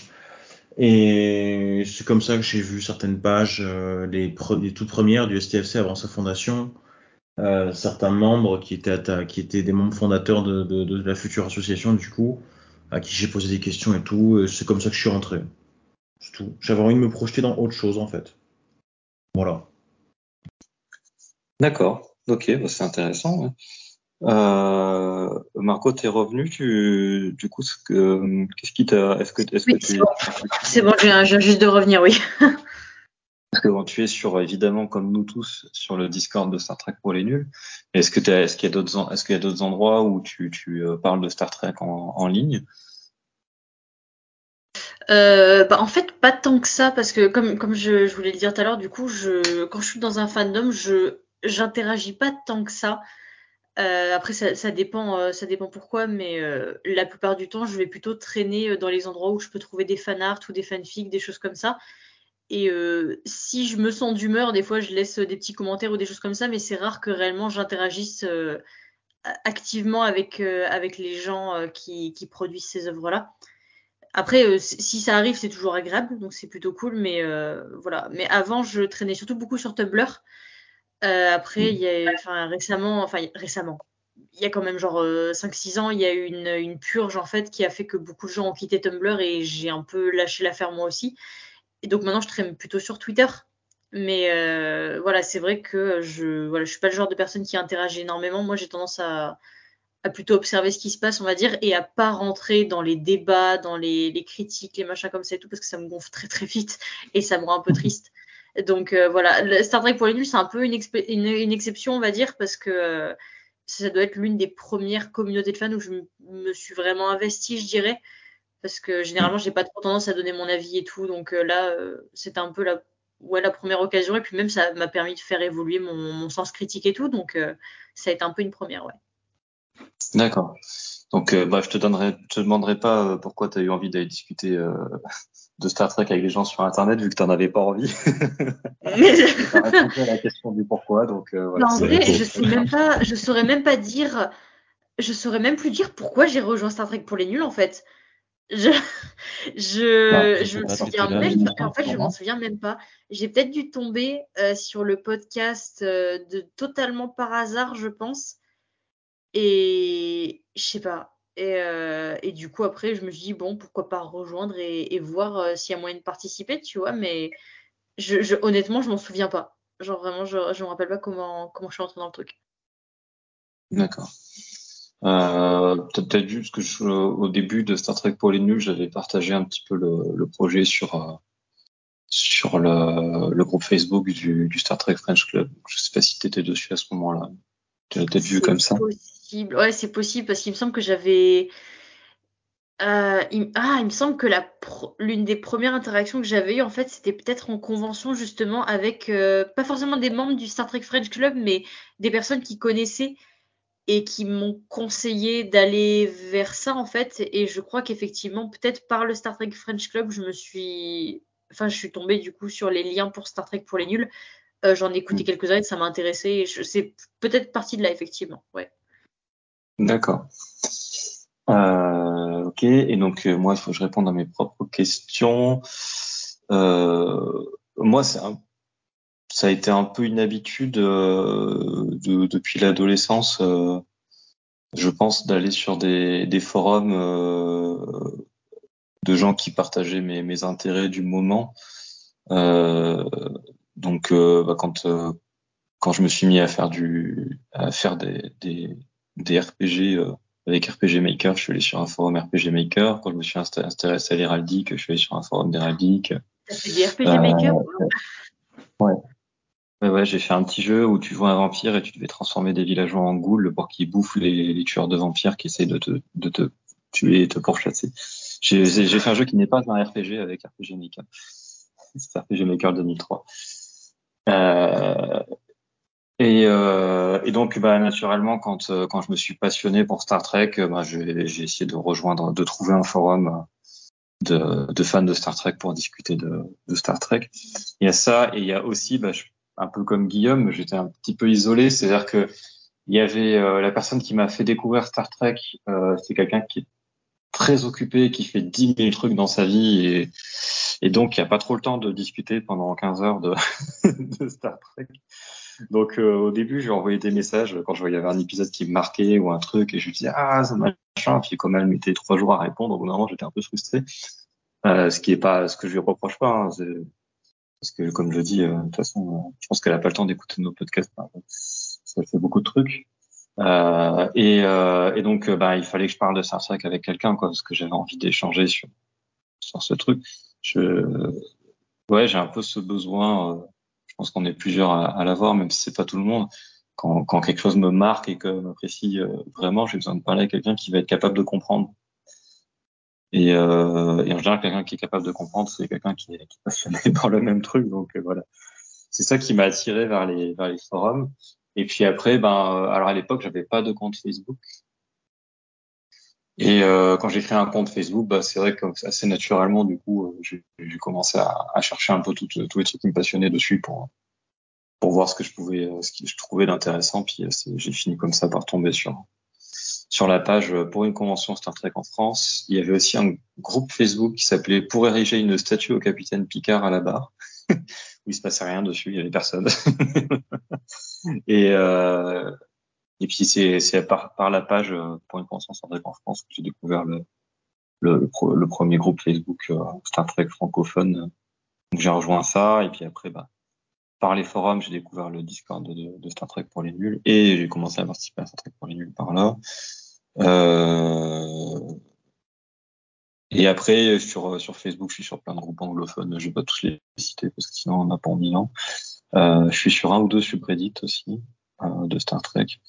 Et voilà, c'est vraiment ce truc du. Alors, euh, il y en a où c'est plus pour, pour voir ce qui passe. Genre sur les, subreddits, je participe quasiment pas. Et euh, il y en a où j'ai vraiment envie d'échanger. Sur Facebook, les groupes Facebook, j'ai très vite euh, laissé tomber. Je, je suis sur aucun groupe francophone. Et je suis sur, je crois, euh, trois groupes anglophones. Parce que euh, c'est pareil, comme euh, comme euh, je sais plus qui le disait, euh, les, les discussions partent très vite en cacahuète. Euh, et si si, finalement, je vais quand même citer les groupes Facebook parce que je suis sur un groupe euh, anglophone qui s'appelle Star Trek Family et qui est super détendu. J'ai jamais vu un groupe Facebook où les gens s'engueulaient si peu. et c'est euh, c'est vachement bien. Mais c'est un peu la, marque de fabrique du forum, quoi. C'est-à-dire que bon, je pense que la modération est assez expéditive. Donc du coup, il reste que les gens qui sont euh, posés. Et, euh, et c'est un groupe qui se démarque parce qu'ils ont beaucoup de, de gens qui ont travaillé sur Star Trek qui sont membres du groupe. Donc, euh, donc il y a des, il y a des prop makers, il y a des, il y a des, des figurants, il y a des acteurs, il y a des scénaristes, il y a, voilà, et c'est, euh, c'est assez sympa. Alors, ils participent pas forcément beaucoup, mais c'est, assez sympa de, les voir intervenir de temps en temps. Euh, voilà. Est-ce que euh, j'ai pas d'autres questions particulières sur sur sur ce sujet-là? Est-ce que vous avez d'autres d'autres choses à dire sur les les, les échanges sur Star Trek sur Internet? Euh, plus que ça, je pense. Non plus. Ok. Et donc le le dernier point euh, de pour pour ce soir, donc les fan clubs. Alors, euh, je sais pas si c'est la peine de définir un fan club. J'ai noté la définition de fan lore. Euh, Est-ce que vous voulez essayer de donner une définition personnelle? Bah, là, pareil, c'est, enfin, c'est un, je dirais un rassemblement. euh, bah, techniquement, euh, techniquement, si on regarde bien la définition de fan club, se peut se rapprocher un peu de celle des fandoms. Même si, même si le terme fan club fait plus euh, intimiste, on va dire, je pense, que le terme fandom qui est beaucoup plus large. Un fan club, je pense que c'est vraiment des gens qui interagissent souvent entre eux et qui ont.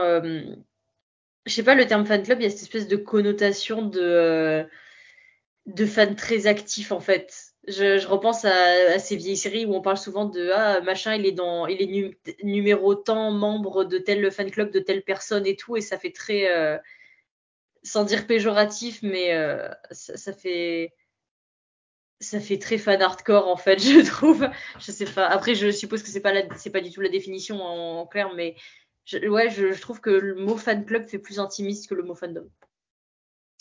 D'accord. Euh, tu... ouais vas-y. Non je dirais que la différence justement le fandom n'a pas besoin de comment je pourrais dire ça? Le fandom n'est absolument pas hiérarchisé.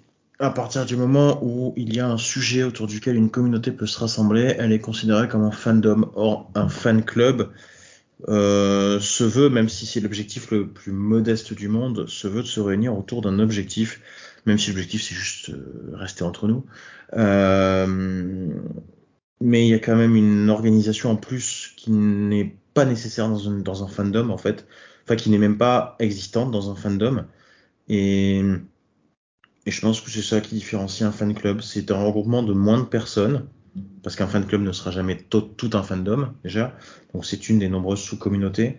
Et, euh, et qu'il va y avoir une, euh, une organisation un petit peu plus poussée, en fait. Selon moi, c'est tout. Hmm. D'accord. T'as as un avis sur la question, Rémi?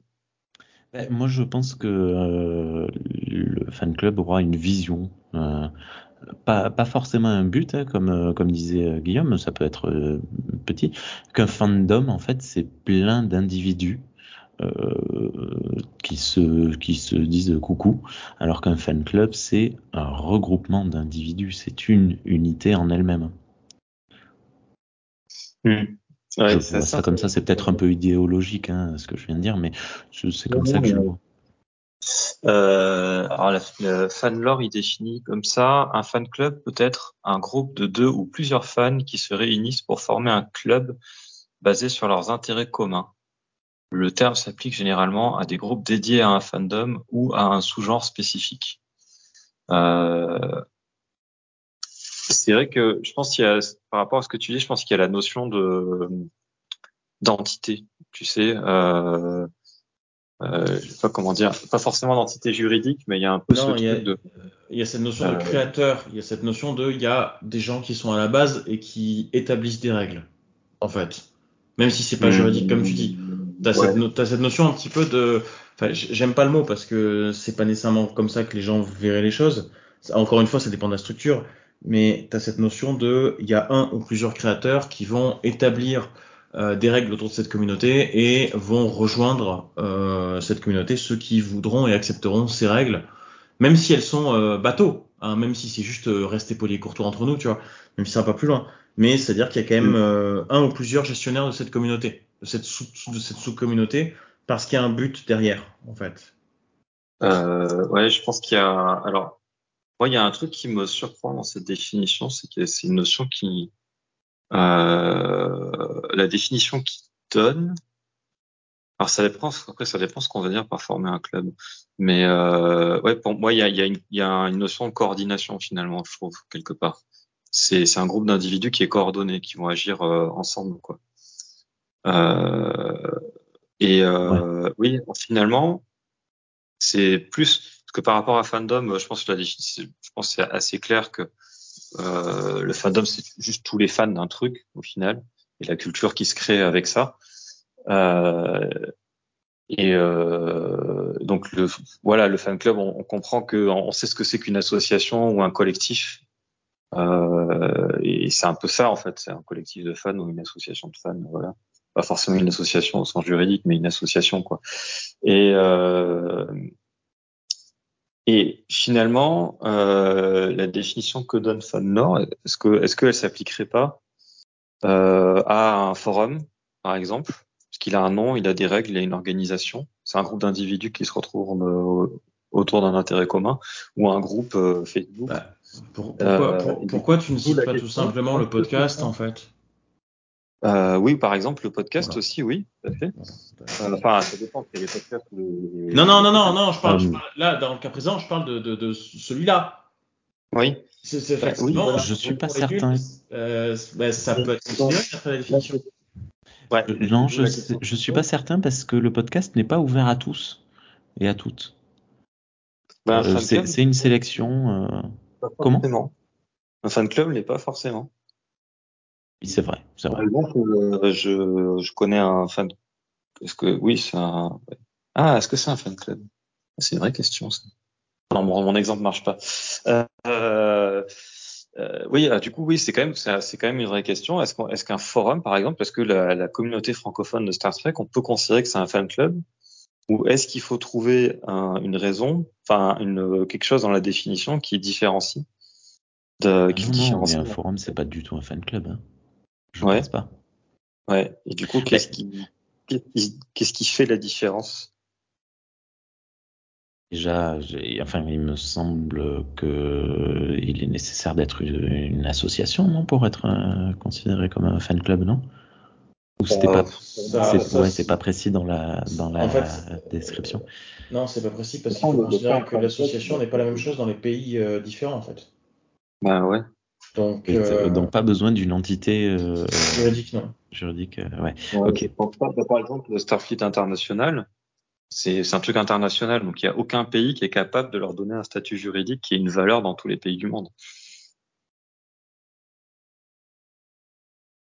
Je, Et pense pas. Euh, je pense pas qu'il y ait. euh, tu vois, j'ai fait euh, partie avant de- d'être sur euh, Ultime Frontière d'un forum de fans de Scrubs Mhm. Euh, et il s'appelait Scrubs euh, Scrubs France ou un- ah je- tiens je me souviens plus comment il s'appelait la, la série Scrubs euh, bon bref Mhm.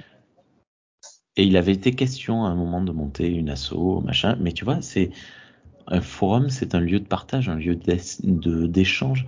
C'est plus proche du réseau social que de, de, de, il n'y a pas de mouvement. Ah, remarque, on peut faire démarrer un mouvement depuis un forum, mais ah, non, je, je, je vais garder ma, ma position, mais sans pouvoir l'argumenter. Désolé. Non, mais c'est- une vraie question, parce que moi, je pense pareil que toi. hein. Pour moi, un forum, euh, c'est pas, pas considérer un forum qui n'est qu'un forum. Pour moi, on peut pas considérer ça comme un fan club, et je suis pas sûr, euh, moi-même, de savoir ce qui fait la différence, euh, précisément. Euh, Margot, t'as un avis là-dessus? Bah, je suis un peu comme vous, je suis un peu paumée au niveau de la définition exacte pour le fan club et tout, et à quoi on pourrait l'appliquer. C'est vrai que, bah, je, je sais pas trop, techniquement, euh, tout ce qui constitue une asso et tout peut potentiellement être considéré comme un fan club, mais après, en ce qui concerne le podcast, je sais pas trop, je vous avoue. Parce que j'aurais bien, euh, euh, Guillaume, t'as peut-être, tu peux peut-être venir à notre secours, je sais pas. Pour, par rapport à un forum, je sais rien en fait. D'accord. je sais pas, moi là comme ça, je te poserai la question de savoir en fait, euh, euh, les forums sont un événement d'internet. Qu'est-ce qui se passait en internet? Il y avait des, Mm. il y avait des échanges par lettres.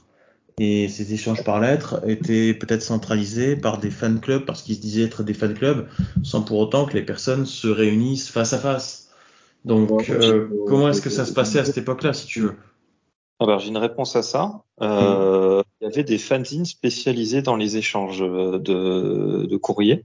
Oui. Donc, c'était pas des fan clubs, c'était juste des fanzines. Les gens s'abonnaient aux fanzines Hmm. et euh, ils envoyaient des courriers aux fanzines. Et après, les gens, euh, chaque, tout le monde envoyait des courriers aux fanzines et ils recevaient le fanzine avec les courriers qu'avaient envoyés euh, les gens dans le mois.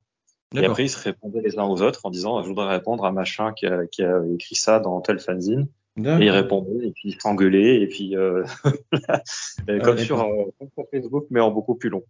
D'accord, Voilà. ok. Euh, il, fa- il fallait bien sûr avoir collectionné toute la série des fanzines pour bien comprendre toute la discussion. Euh... Petit clin d'œil par rapport à la première question qu'on a, enfin à la question de. Euh, non, sinon je sais pas. Je, je, je sais pas. Moi, je. La défini- Encore une fois, je pense que la définition est très floue puisque elle, elle vient d'un wiki qui est anglophone et que hum, déjà il y a les cultures des différents pays qui vont rentrer en ce- voilà, fan club n'a pas la même connotation ou même peut-être pas la même définition en France que en Angleterre, qu'aux États-Unis, qu'au Mexique, que, etc. Donc c'est hum, moi pour moi voilà, c'est un regroupement d'une communauté autour d'un objectif euh, autour d'un objectif aussi simple euh, aussi simple qu'il peut être compliqué, euh, avec une organisation, un semblant d'organisation, donc, euh, donc des, des personnes qui vont créer le truc, euh, qui vont être à l'initiative du truc et qui vont ensuite établir leurs règles, euh, quitte à ce qu'elles soient modifiées plus tard et quitte à ce que la tête, euh, les têtes euh, dirigeantes peuvent, puissent changer en fait au fur et à mesure en fonction de qui s'en va, qui revient. Euh, voilà, c'est, c'est- moi je peux pas, c'est une définition très générale, mais je vois pas comment on peut le définir autrement pour que ça colle avec un petit peu tout le monde, quoi. Euh, je, je vois. Il y avait un truc que je pensais introduire dans la définition pour euh, différencier un peu juste les, les, espaces d'échange à distance et, euh, et un fan club, c'était l'idée d'avoir une activité. Euh, bah après, c'est un peu ce que tu disais, mais une activité autre que de la simple discussion. Mais finalement, ça ferait que Star Trek pour les nuls serait un fan club, ce qui marche pas. Euh, donc moi, je me demande s'il n'y a pas une notion de euh, se réunir les membres physiquement, de qui pourrait être mise, mais je sais, je connais. En fait, les, j'ai pas une énorme expérience des fan clubs, hein, parce que je, à part le Star Trek French Club et le Klingon Assault Group, je suis je suis pas dans, j'ai pas connu d'autres fan clubs, hein, parce qu'on a ce troll ball, je considère que c'était pas un fan club, hein, c'était une association sportive, c'est autre chose. Euh, et pareil pour mes associations d'un marché historique européen. Enfin bref, c'est pas sportif, mais l'idée est la même. Euh, donc c'est, vrai que c'est pas forcément facile, mais en tout cas les deux exemples que je connais moi, même si euh, tout le monde ne rencontre pas tout le monde, ce qui est impossible pour euh, le Klingon Assault Group, qui est une association internationale euh, il y a il y a quand même cette notion de de d'essayer en tout cas de se de se réunir en présentiel. Euh, même si c'est pas possible parce qu'il y a des pays où il y a qu'une seule personne dans, dans l'association. Et euh, mais euh, il y a y a cette idée là, il y a y a beaucoup d'idées de, il y a beaucoup de partage de, de, photos justement de réunions de, de, membres et ça fait partie des, des objectifs à, à atteindre pour euh, il y, a y, a un, système de grade un peu comme Masterfit International je pense et ça fait partie des objectifs à atteindre pour euh, pour monter en monter en grade dans le dans le club donc est-ce que vous par exemple est-ce que vous connaissez des fan clubs? Des trucs qui, qui vous paraissent évidents que c'est un fan club euh, mais qui n'ont pas euh, ni dans l'objectif ni enfin qui ne le font pas qui se qui ne se rencontrent pas physiquement en présentiel? Non pas pour moi non, pareil pour moi. Là, comme ça. Je suis en train de me demander si la guilde des contrebandiers, euh, qui est euh, le nom qu'a donné euh, Hyperdrive à son regroupement de tipeurs, n'est pas pas tipeur, mais enfin bon, patreonneur, la patreoniste, je sais pas comment on dit. Si c'est pas en train de se transformer en ça, parce qu'ils ont leur propre communauté, leurs propres échanges, mais partout en France. Mmh. Euh, mais j'ai l'impression que c'est plus soudé qu'un simple forum ou un simple Discord, tu vois. Mmh. Mais je, je, alors, je, je n'en fais pas partie, donc je ne peux pas, je ne sais pas exactement ce qu'il s'y passe. mais déjà, le, le fait d'avoir un nom, tu vois, ils ont un nom, il s'appelle la Guilde des contrebandiers. Euh, ils ont un but, soutenir euh, une, un podcast, euh, enfin plusieurs podcasts euh, financièrement, et euh, ils ont des échanges sur leur passion de, de Star Wars. Et hum, je me demande si c'est pas la forme que prendrait un peu une, un fan club non physique. D'accord. Ok. Tu vois l'idée? si... Je je je sais pas. Hein, je si vous avez des, euh, une, une, réponse ou des billes à apporter là-dessus, n'hésitez pas à en parler sur le, le, Discord, de venir en parler sur le Discord, le Discord de Star Trek pour les nuls. Je fais ton boulot, Rémi, t'as vu? Ouais, C'est trop cool, gentil. Euh, Dis euh, mm, Galaxy Pop. mm, Galaxy Pop. Et euh, laissez un commentaire sur, sur YouTube si, si, oui, ça sera sur YouTube aussi. Et, euh, bref. Euh, et donc, euh, du coup, plus pour parler de nos, nos liens avec des, des fan clubs. Euh, Rémi, toi, est-ce que tu as, pas forcément Star, Trek, euh, pas forcément, mais en tout cas, est-ce que tu as participé, est-ce que tu as rejoint des, des fan clubs? Non, non. Mais j'ai rien aimé en œuvre autant que Star Trek. Donc en mmh. fait, la question s'était jamais posée jusqu'à ce que je découvre l'existence du, du, French Club hein, que j'ai rejoint euh, à une époque. Et j'ai du coup, euh, euh, non, non, non. Même si je me demande, tu vois, même ado, quand j'étais bah, ultra fan de Star Wars, s'il y avait eu un, un, fan club de Star Wars dans, mon, dans ma ville, est-ce que je l'aurais rejoint? Je sais pas. Je pense pas. Non. Donc c'est bien spécifique. Hein. Dans mon cas, c'est vraiment euh, euh, euh, parce que c'est Star Trek, quoi. Et j'ai découvert l'œuvre avant et il y a- ouais, non, j'ai j'ai pas été suffisamment fan d'autre chose pour euh, faire ça. Et d'ailleurs, en fait, au final, même en- après avoir rejoint le, le, le club, ben, vu que je j'allais pas en convention, vu que je m'impliquais pas non plus, euh, j'ai arrêté de le faire parce que ben, je, je me suis dit quand même c'est ridicule de ma part. Ah, moi, je dis toujours, ça fait des, ça fait toujours des sous dans la caisse. Mais c'est mon côté Ferengi. euh, Margot, euh, euh, bon, je te pose pas, je te demande pas si tu as rejoint des fan clubs parce que je, connais la réponse. Euh, mais euh, qu'est-ce qui t'a, qu'est-ce qui t'a donné envie au départ de rejoindre des fan clubs? Si je dis, je dis plusieurs, mais ça peut être juste le Star Trek French Club parce que je sais que tu en as fait partie à un moment. C'est une excellente question euh, à laquelle je n'ai pas la réponse parce que je n'ai pas de mémoire, mais ça remonte il y a tellement longtemps que Ça remonte à je, 3 ans. je, je- Ouais. Quoi? Pour le STFC, en tout cas, ça remonte à 3 ans. Oui, non, mais j'étais dans des fandoms avant d'être dans le fandom de Star Trek. Donc euh, voilà. Mais euh, oh là là, je, je- honnêtement, ça remonte tellement que je saurais même plus dire pourquoi j'ai rejoint ces trucs-là. Je pense que ça s'est juste fait naturellement en fait. Genre, par Mm. exemple, je, je disais que je traînais sur Tumblr avant et euh, je saurais même pas dire comment j'ai découvert Tumblr ou quand ou pourquoi et c'est extrêmement flou. En fait, c'est un peu cet effet de quand tu repenses à quelque chose et tu te demandes comment tu es entré et qu'en fait, tu as l'impression d'avoir juste toujours fait partie du truc. C'est c'est un peu ce que je ressens là tout de suite, honnêtement. Euh, D'accord. je je saurais Euh, même pas dire quand exactement. Peut-être, je pense que j'ai commencé à rentrer des- dans des fandoms quand j'étais au collège, je posais mais mais hormis ça, pour euh, pas, pas les fandoms, pas le fandom, mais les, un, un fan club, vraiment une, genre une association euh, de, de fans. ah, une association, pardon, excuse-moi. Euh, ben oui, non, je bah, je pense que ça devait être effectivement avec le Star Trek French Club, et c'est parce que euh, je je je sais pas trop en fait. Ben je pense que comme on m'en avait parlé en convention et tout, qu'on m'avait dit que c'était sympa, que on pouvait partager des trucs avec des gens et tout, ben Bah, j'avais vraiment l'habitude de juste discuter sur internet et je me suis dit bon bah pourquoi pas euh, sauter le pas et essayer de voir s'il y a pas moyen de discuter avec des gens dans la vie réelle. Et euh, et voilà enfin ça s'est c'est juste fait euh, ça s'est juste fait comme ça en fait je sais pas. Je voilà.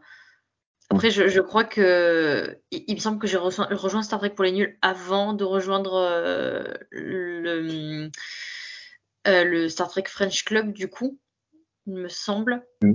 je me trompe pas Euh, donc je pense que le fait d'avoir été d'abord dans le podcast m'a un peu encouragé parce qu'il y avait il y a pas mal de gens de Star Trek pour les nuls qui étaient aussi dans dans Star Trek euh, et Star Trek French Club. Donc je pense que Mm. dans un sens ça m'a aussi encouragé à, à ça et voilà. D'accord. Ok.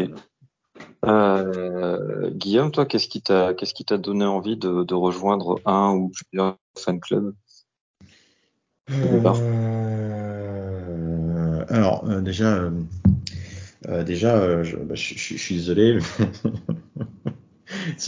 Tu tu, tu m'excuses, Margot, par avance ou pas? Vas-y. Oui, tu as rejoint Star Trek pour les nuls bien avant le Star Trek French Club, puisque bah, c'est parce qu'on s'est connus et que j'ai fini, de te motiver de rejoindre le STFC à l'époque. Ah bah c'était ok. Je me. C'est moi qui ai terminé le truc. Tu avais effectivement rencontré, parce que je me souviens qu'il m'avait, euh, il m'a- il m'avait dit sur le moment, euh, tu avais rencontré des personnes du STFC à, à, euh, Lyon Game Show, je sais plus quoi. C'était pas une Japan Touch, je me souviens plus. Et, euh, eux, ils, avaient commencé à t'en parler, et c'est quand tu es venu me parler sur le forum, sur sur le, faut que j'aille dormir, euh, sur le Discord de, de Rémi, justement, tu connaissais déjà le STFC, c'est comme ça que toi tu m'as identifié, et, et c'est moi qui c'est moi qui t'ai qui a terminé de te motiver parce que parce que je me rendais compte du talent que tu avais pour que tu pouvais être une excellente binôme. Et du coup je t'ai plus ou moins recruté en fait. C'est voilà. C'est mon intérêt personnel. Mais euh... bah en fait euh, les raisons pour lesquelles j'ai rejoint un fan club parce qu'il y en a qu'un de toute façon euh, je les ai expliquées la dernière fois enfin je les ai expliquées déjà tout à l'heure en fait pourquoi j'ai rejoint un groupe de en fait c'est la même que pour les groupes de discussion si tu veux c'était euh, de base, c'était faire partie d'une communauté. Et euh, c'était aussi pouvoir s'y investir. Moi, quand j'ai connu le, le tout début du Star Trek French Club, donc pour une convention Star Trek en France, je sortais d'un projet qui euh, nous avait implosé à la tronche, à euh, ma, ma collaboratrice et moi, et amie, du coup. Et, euh, et du coup, bah, j'avais envie de, me- de me changer les idées et de, de, de voir si je pouvais euh, m'investir d'une autre façon, mettre à profit euh, ce que je pouvais faire, du, du, du peu que je pouvais faire. Et voilà. Et, et voilà. Je sais pas. Je, je, je, je- voilà. Je sais pas quoi dire de plus. Non, non, c'est une réponse qui me paraît tout à fait euh, acceptable et intéressante. hein.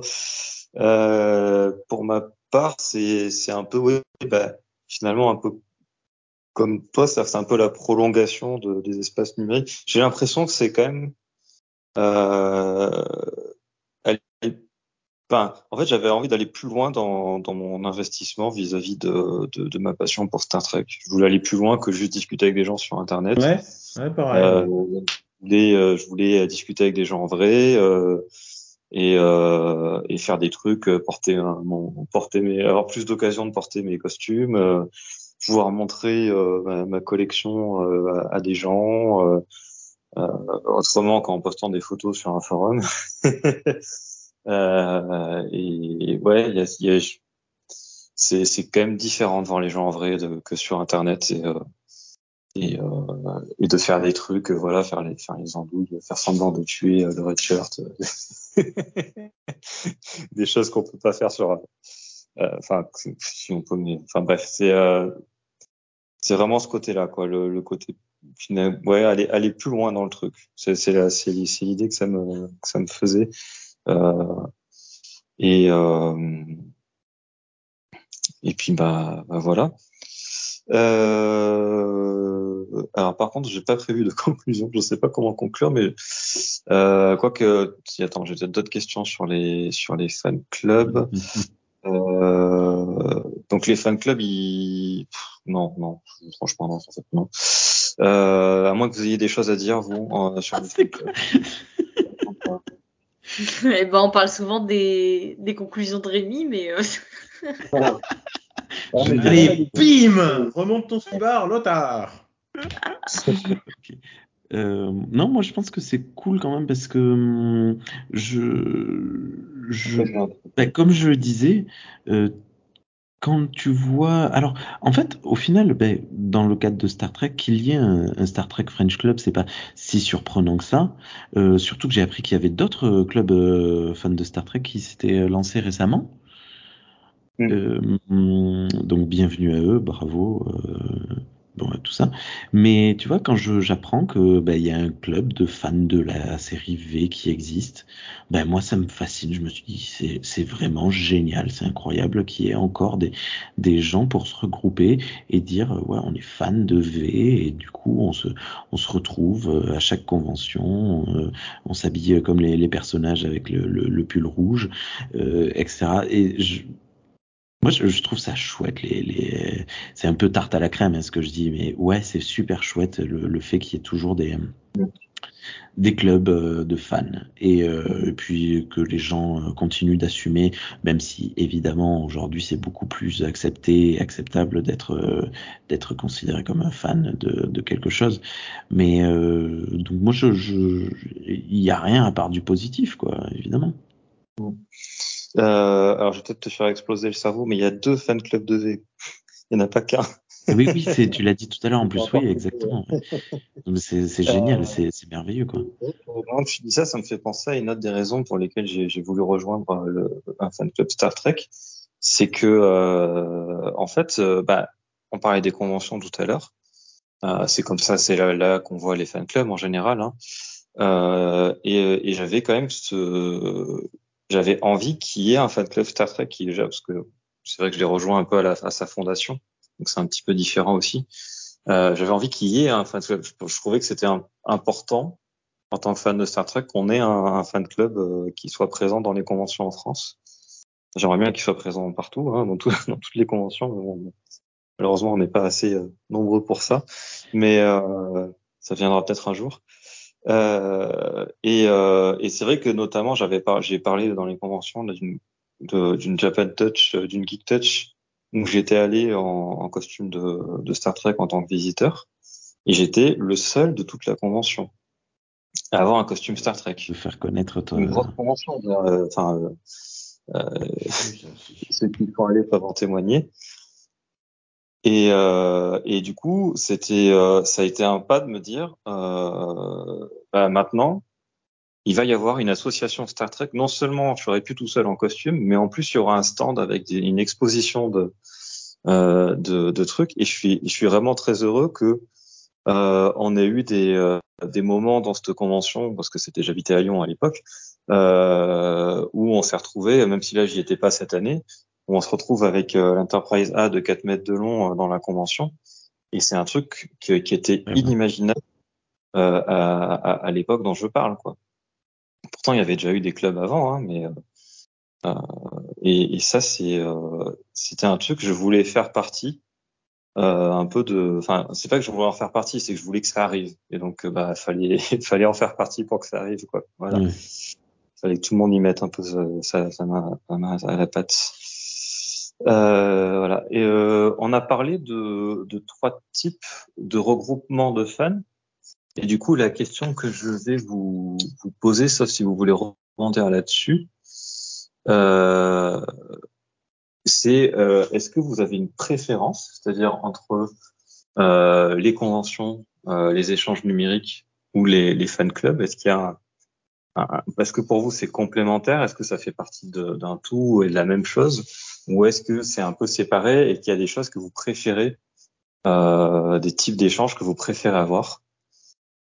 Euh, bah, je sais pas, Rémi.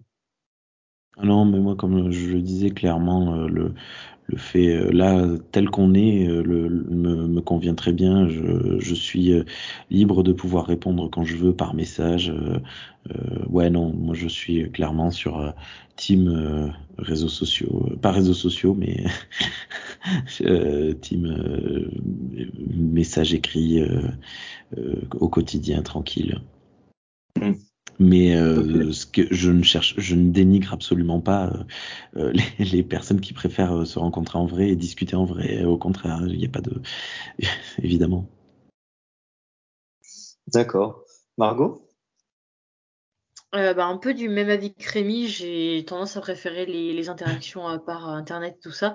Par contre, j'avoue que euh, autant les fan clubs, c'est pas un truc indispensable dans ma vie, par exemple. Genre, euh, je peux avoir des interactions euh, avec des fans sans forcément faire partie d'un fan club et tout, c'est pas indispensable, voilà. Mais j'avoue que les conventions, c'est un, un, truc en plus pour moi. Même si c'est pas forcément lié au fait d'interagir euh, sur le net ou quoi, ça peut être un truc totalement détaché, même si j'ai tendance à y retrouver des, des potes généralement, donc il euh, y, a, y, a, quand même un petit lien, mais ça, ça peut être totalement, totalement indépendant. Mais le, ouais, pour moi, la convention, c'est un, un, truc en plus et tout qui est vraiment agréable en tant que, bah, pas juste en tant que fan du neuf, mais euh, même, en, même juste pour, euh, pour visiter ou pour passer un bon moment et tout, pour juste l'ambiance et tout, en fait, je, je trouve que c'est vraiment cool. Donc, ouais, je pense que ça doit être mes deux, mes deux trucs préférés, on va dire, pour euh, interagir avec, euh, avec des fans ou euh, autre chose. Quoi. Voilà. Ok. Et Guillaume? Guillaume, il aime pas parler avec les gens. il aime pas les gens. je, je vais finir par pas t'aimer toi. Mais euh, si toi tu cherches un petit peu depuis quelque temps, hein. je sais pas ce que je sais pas ce que je t'ai fait, mais tu me cherches un peu, je pense. Euh, Ça va, euh, non, de, de, quoi? Moi, moi, moi. Non, Rémi, Rémi, Rémi, t'inquiète pas. Euh, t'inquiète pas. Euh, non, toi, c'est depuis des années. non, j'ai pas de, j'ai pas, j'ai pas de préférence. Voilà. Euh... Moi, je sais, moi, je sais de, je sais pas. Je sais pas comment dire ça. Moi, j'essaie de faire ce que j'ai envie de faire. J'essaie de rouler ma bosse mmh. un petit peu. Euh, j'essaie de concrétiser des projets, donc je le vois plus d'un point de vue professionnel en fait que, que purement personnel, parce que effectivement, quand tu t'y risques de face, quand tu t'y balades de façon personnelle, notamment sur les, les espaces de discussion, ça, comme l'a dit Rémi, ça vire très vite. Euh, euh, ça vire très vite à la bataille d'ego en fait, et on en a tous été à la fois victimes et à la fois, euh, à un moment donné, on a tous basculé un petit peu et et c'est pour ça que je préfère le, moi je préfère le voir en fait, tout m'est tout m'est égal que ce soit du réseau social ou de, ou de l'IRL. Euh, tout, m'est égal, mais effectivement, je préfère le voir par le prisme de, euh, de l'événementiel, de j'essaye de, de construire quelque chose et de montrer quelque chose d'une certaine façon. Euh, voilà, c'est tout. Je, je, je, je m'éclate de plus en plus là-dedans et c'est tout. Je sais pas quoi dire d'autre de plus. Ok, ok, non, c'est, bien, tu as répondu à la question, c'était, c'était bien. Euh, moi, c'est vrai que j'ai un, bah, au final, j'ai un peu donné la réponse. J'aurais bien aimé dire que ça fait partie d'un tout parce que c'est un peu le cas, parce que c'est par les espaces numériques d'échange que les, qu'on, souvent qu'on est au courant des conventions et qu'on s'organise pour aller en convention. Euh, c'est aussi par là que les fan clubs se créent et s'organisent entre eux. Euh, mais après, si on parle de le type d'interaction qu'on qu'on préfère avoir, moi c'est vrai que ce que je préfère, c'est quand même être en convention sur le stand d'un fan club euh, et discuter avec euh, avec les gens. euh, et c'est ça que je crois que c'est ça que que je préfère dans un dans les échanges au sein d'un au sein d'un fandom. Euh, voilà. Et si ça pouvait être une convention spécialisée Star Trek, alors là, ça serait l'idéal. Ouais, mais euh, ça peut. Mais c'est vrai que je crois que quand même une convention spécialisée en tant que visiteur et une convention géné- plus générale en tant que, que euh, standiste, je crois que je préfère quand même la convention spécialisée en tant que visiteur. Mais c'est plus parce que je préfère la convention spécialisée, quoi. voilà. Euh, Est-ce que, euh, bah, on fait un petit peu un, un dernier tour de tout le monde. Est-ce que tu as une, euh, une petite phrase euh, conclusive, euh, Guillaume, sur le fandom en général Enfin, sur, en tout cas sur la partie euh, rencontre. Attends, attends, t'as quoi sur la... Attends, sur le fandom en général ou sur la partie rencontre de quoi? Hein? Oui, non, parce que si tu veux, comme euh, oui, alors euh, l'émission euh, suivante de, Ouais. de ce dit sur les, les fandoms va parler des fan créations. D'accord Oui. Et donc, euh, donc du coup, bah, la partie fan création du fandom n'est pas le sujet de l'émission actuelle. Donc c'est pour ça et, c'est pour ça que je parle. En fait, les, je me rappelle plus comment on a appelé ça euh, sur cette ce, ce regroupement de, de questions. Ah, ah, Euh, ouais, ok, d'accord. Ok, un mot de la fin sur les quatre points qu'on a abordés ce soir, quoi. Voilà, tout à fait. Ok, Merci. ok, mais pas de souci. Euh, euh, non, je sais pas. Il y a, il y a de tout. En fait, les fandoms, c'est les fandoms, c'est une partie de l'humanité. Donc, euh, euh, n'en déplaise, et je suis, je suis content que Rémi le fasse remarquer. Et n'en déplaise à Rémi, il n'y a pas que du positif. Euh, il y a aussi, euh, il y a aussi des choses qui, il y a un petit peu de tout. Il y a un petit peu de tout. Faut essayer de faire, euh, faut essayer de faire ce qu'on peut pour mettre en avant le positif. Faut aussi rester vigilant. C'est pour ça, à un moment donné, tu- toi ou Rémi, je sais plus, parliez de la modération. Non, c'est toi qui parlais de la modération qui doit être un petit peu, euh, un petit peu assez réactif dans, dans Star Trek Family puisqu'il reste euh, euh, que des gens qui arrivent à bien s'entendre. Mais Mm. c'est, impossible statistiquement que ce groupe n'ait pas eu affaire à, euh, à, à des personnes récalcitrantes qui ont dû être soit remises à l'ordre, soit exclues, même momentanément du groupe. Euh, donc il y a aussi ça aussi, il faut aussi considérer cet aspect-là dans le euh, dans le fandom, les, les, les batailles d'ego, les réinterprétations aussi. Euh, ça, moi aussi, ce cas je l'ai eu, des gens qui venaient me voir en me disant mais non mais euh, euh, tu fais pas ça, donc euh, t'as pas l'esprit Starfleet alors que t'es censé être fan de Star Trek, et tu te rends compte que la personne réinterprète un petit peu l'idéal théorique de Star Trek à sa sauce pour que ça aille dans son sens, et ça aussi, ça aussi ça existe, ça s'est vu. Euh, moi, je, le sais, parce que j'ai dû le, modérer, j'ai dû le gérer euh, en tant que co-dirigeant d'une asso. Et, euh, et voilà, les fandoms, c'est tout ce qu'on a dit, plus, ça aussi. Bien sûr, en général, c'est qu'une minorité, heureusement. Mais voilà, on va, on va voir comment ça évolue avec la suite. On va voir si effectivement, comme Rémi l'a dit, c'est vrai qu'avec les, les dernières années anxiogènes qu'on a eues, les contacts, euh, les contacts ont été un petit peu plus difficiles, pas que dans les fandoms, hein, un petit peu, moi je le constate un petit peu partout, euh, en espérant que ça, effectivement, que ça va s'adoucir euh, dans les prochaines années, ce qui serait plutôt assez relaxant.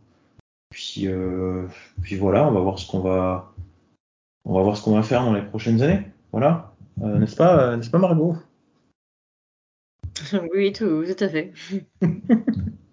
Euh, tiens, puisque tu as été interpellé, tu as une petite euh, phrase conclusive sur ce dont on, sur tout ce qu'on- dont on a parlé? Euh, ouais, bah, je vais faire plus court que Guillaume du coup. Comme d'hab, j'ai envie de dire. Mais, mais. Ouais, mais euh, bah, je suis assez d'accord avec lui pour dire que des fois, ben, les fandoms font des trucs euh, pas forcément toujours ouf, euh, qui, qui des fois surprennent un peu, on va dire. Euh, Des fois, t'as des fandoms qui sont un peu, voire très toxiques et tout. Mais malgré tout, ça reste une expérience qui, euh, de manière générale, est assez agréable, on va dire. Si, si tu as de la chance de la chance de tomber sur des gens juste passionnés qui ont envie de partager le truc et tout et qui sont pas en mode euh, oh là là non mais c'est moi qui ai raison, c'est moi qui, qui ai compris toute l'œuvre machin et tout, tu- voilà. Si tu tombes dans des dans des fandoms sympas comme ça, bah tu passes vraiment un super moment et et je sais qu'il y en a qui c'est très récent en fait, enfin même si on, parle du fait que ça, existe quand même depuis euh, fin 19e siècle, le, la démocratisation entre guillemets du fandom et le fait que les gens aient conscience que les fandoms existent maintenant, c'est euh, il y en a encore beaucoup qui qui décrient, enfin qui, qui qui critiquent ça, on va dire, qui voient les fandoms comme un truc euh, comme un truc enfin de gamin, on va dire. Et c'est vraiment dommage parce que c'est vraiment une expérience, euh, ça peut vraiment être une expérience sympa et tout, et, sérieuse et, euh, mature et réfléchie. Et il y en a encore beaucoup qui malheureusement diminuent ce truc-là et je trouve ça dommage. Mais ouais, voilà. C'est assez bien, Margot. C'est vrai. Bah, c'est un peu la seule expérience que j'en ai, on va dire, parce que quand, quand tu es avec tes potes et tout, et que vous parlez de ce que vous aimez et tout, euh, que vous partagez, que vous avez des, que vous, vous faites des critiques constructives sur des, des choses que vous aimez et tout, c'est super. Par contre, à partir du moment où t'en parles avec, euh, je sais pas, avec tes proches qui comprennent pas trop, ou avec des gens extérieurs au truc et tout, qui te regardent un peu bizarre en mode, ouais, mais c'est pas réel tout ça, enfin, c'est pas, voilà, c'est pas un truc d'adulte, tu vois. Et t'es en mode, bon, bah, je suppose que je vais arrêter de parler maintenant. voilà. je vais arrêter de parler de ce que j'aime bien, hein, euh, ça, ira mieux comme ça. Et malheureusement, bah, c'est une, expérience que de, de moins en moins, j'ai envie de dire, parce que voilà, encore une fois, euh, tout ça devient de plus en plus populaire. Ça, même, on pourrait dire que l'expérience de fandom devient même un peu mainstream, on va dire. Mais, euh, mais euh, c'est ce que dis- c'est bah, ce que disait Rémi en début d'émission, je crois, quand il parlait du fait que maintenant tu peux parler un peu euh, sur tous les réseaux sociaux et tout, ça se démocratise énormément et tout le monde y va un peu de sa sauce et tout. C'est plus un truc aussi intimiste euh, que, que ça l'était à une époque. Mais perso, je trouve ça dans un sens pas plus mal parce que ça, ça s'étend un peu et on peut enfin en parler librement, on va dire. Donc le genre d'expérience négative dont je parlais se fait de plus en plus rare et c'est bien. Mais malheureusement, enfin, mais ça existe encore, on va dire. Voilà. Mais du coup, est-ce qu'il faut que ça saute une génération? Est-ce que je peux juste euh, vite fait euh, rebondir sur deux trucs sur- voilà. Alors, de- le premier truc, Margot, plus court que moi, tu es sûr? Déjà, Ta gueule. je- déjà, et, et d'une, et en fait, euh, elle, a, elle a tout à fait raison par rapport à ce qu'elle dit. euh, tu sais, quand on parle à des personnes. euh, alors, je, je, je- j'ai pas envie de mettre le truc générationnel euh, dans le tas parce que euh, que tu sois parent ou pas ne, ne, ne change rien. C'est moi j'ai j'ai des j'ai des personnes qui ont mon âge ou qui sont plus jeunes qui ne comprendraient pas ce genre de délire, tout comme on a des nos, nos- nos- entre certains membres de notre famille qui ne comprendraient pas aussi, mais pas tous. Euh, parce que là-dessus, euh, mine de rien, ton père, il est très ouvert, euh, Margot, et c'est super cool de pouvoir partager ça avec lui. Euh, mais euh, et, et- du coup, pareil, là, je crois que Thierry, je, crois que tu l'avais rencontré toi, mais t'avais dans une, je sais plus, c'était pas accusé, c'était celle de celle de Mission Collector où t'avais il y a quelques années le, le, le type qu'on surnommait le Général Hammond, que moi je l'ai l'ai jamais rencontré, mais j'en ai tellement entendu parler que, que quand il est décédé, même moi ça m'a fait un truc parce que j'avais envie de le rencontrer tellement tout le monde disait que c'était une crème. Et, et pourtant, ce type-là, il avait quoi? Il avait 70 ans, par là, un truc comme ça? Donc, euh, donc tu vois, ça, ça, mine de rien, le fandom peut toucher toutes, euh, toutes les générations, euh, même, même, aujourd'hui. Euh, mais par contre, c'est vrai que quand tu tombes, là, je, rebondis sur ce qu'elle a dit Margot par rapport au fait de dire, quand t'en parles à des personnes qui ne connaissent pas, et, en fait déjà, et, qui te disent, ouais, c'est un truc d'enfant, c'est pas réel. Et alors déjà, ça me fait, en fait, maintenant, ça me fait doucement rire parce que euh, c'est pas réel. Ben en fait, si, parce que quand tu vois, tu vois, nous on parle, à, on parle à une petite échelle, mine de rien, parce que bon, on a tous été à un moment donné adhérents du, du Star Trek French Club. Le Star Trek French Club reste quand même une, une, un, une petite association. Mais quand tu te dis euh, derrière, euh, tu as, je reprends encore l'exemple de Julien Guillard d'Atlantrops, il en a fait son métier, c'est son gagne-pain. C'est récupérer ce genre de choses, en faire des moulages, proposer des articles sur son site internet à acheter, faire des conventions et être, être défrayé et payé pour faire ces conventions, c'est devenu son gagne-pain et il est passé professionnel. Tu vois la, la, qualité, le rendu de son travail. Tu sais qu'il y en a pour des heures et des heures et des heures et des heures, euh, des achats de matériel, des, des, des, professionnalisations, etc. Je sais pas quelle formation il a fait. Je je, je sais pas s'il a fait vraiment dans ça ou s'il a été, il a appris sur le tas et que euh, ça lui a pris des années. Mais euh, tu vois, les, les, personnes qui vont te dire, bah, c'est pas réel, bah, en fait, si, poteau, parce que bah, il y en a qui en ont fait un métier. Il y en a, ils ont des entreprises. Il y en a, ils fonctionnent comme ça, ils gagnent leur vie comme ça. Et, et c'est pas plus mal. Il n'y a pas de honte à, il n'y a, a, pas de honte à avoir. Et, et, là, tu vois, moi, je suis confronté au même cas, mais de façon professionnelle. Où moi, justement, avec du coup, avec avec ce fameux Julien, on a on a ensemble participé à la récupération de la maquette de l'Enterprise de 4 mètres de long, tous les deux. Et on va essayer de faire un partenariat. Et à un moment donné, j'appelais quelqu'un de la ville de, de, de ma ville là où j'habite euh, pour m'aider à faire, pour m'aider à, à, savoir quelle structure soit la plus adaptée pour l'activité que je veux faire. Mmh. Je parle de, je lui dis, je veux exposer une maquette en convention. Le type, il a mis, je te jure que c'est vrai, une heure à comprendre. Parce qu'il a une formation ah, bah oui. dans le commerce. Donc pour lui, une maquette, c'est pas ça. Pour lui, une convention, c'est pas ça. Et, ah, bah oui. et il m'a sorti, oui. au bout d'une heure, on a fini par se comprendre. Il m'a dit, ah, mais ce que vous faites, c'est comme, euh, euh, c'est comme des, euh, des joueurs d'une même équipe qui revêtissent le maillot de leur équipe préférée, qui vont voir, qui vont voir leur star. Ah, ouais, il y a un pont. Ok, on a trouvé. Ça y est. au bout d'une heure, voilà, le coup de fil a duré une heure et demie. Et c'est vrai que quand tu as aussi cet aspect-là dans le sens professionnel du terme, où quand tu veux te lancer dans le professionnel et que tu tombes sur ces mêmes méconnaisseurs de l'activité, Hmm. mmh. t'es es vite pris de court parce que tu dis mais comment je fais comprendre? Et, et, le problème c'est que derrière, si la, même si la personne comprend, il y a quand même une chance sur deux qui qu'elle te dise mais c'est pas possible monsieur, enfin, vous pouvez, ça marchera pas monsieur, quand même, hein, soyez réaliste un peu. Tu vois, ce, tu vois, as ce, as ce discours que nous on a eu avec des membres de notre famille, comme Margot l'a dit, mais qui, qui, qui peut interférer dans la création d'une structure un petit peu plus professionnelle, un petit peu plus carrée, tu vois. Et mmh. c'est vachement déroutant. Voilà. Et du coup, ce faisant, euh, je retire le tacle que je t'ai fait tout à l'heure, Margot. Effectivement, je confirme, tu as fait plus court que moi. Voilà. Voilà. eh, oui, oui, c'est sûr que c'est de plus en plus démocratisé, mais ça l'est pas encore totalement. Et je pense qu'il y a ça joue pas mal aussi sur les, dans, en termes de milieu social, euh, etc. Euh, moi qui travaille dans l'informatique, euh, tout le monde tout le monde sait ce que c'est quoi. Si je parle de convention ils sont pas perdus. ça dépend peut-être des boîtes aussi, mais moi c'est une boîte de, voilà, c'est des trentenaires, des quarantenaires. Il y a, a peut-être, je sais pas, tu parles disais qu'il n'y avait pas forcément de génération. Euh, c'est vrai, c'est vrai dans une certaine mesure. Je, je sais pas trop. Euh, c'est vrai que c'est un sujet dont on, dont on pourrait parler. Euh, je remarque par exemple que dans le podcast, en général, même si j'écoute pas beaucoup de podcasts, il y a beaucoup de trentenaires. Hein, Rémi?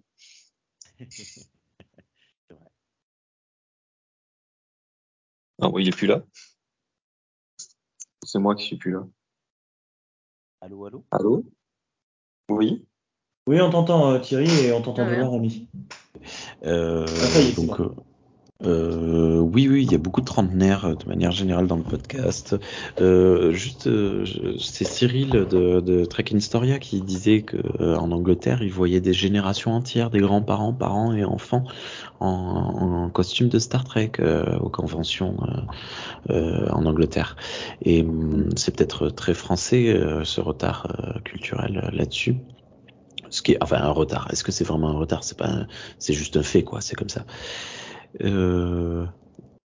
Bah, le podcast, euh, oui, c'est trentenaire, euh, plus quarantenaire même, hein, parce que ça a été une, c'était il y a une dizaine d'années le gros boom du podcast, et je pense que c'est plus les quarantenaires, euh, ça, ça, a tendance à, à être, j'ai l'impression, ou voilà, je sais pas.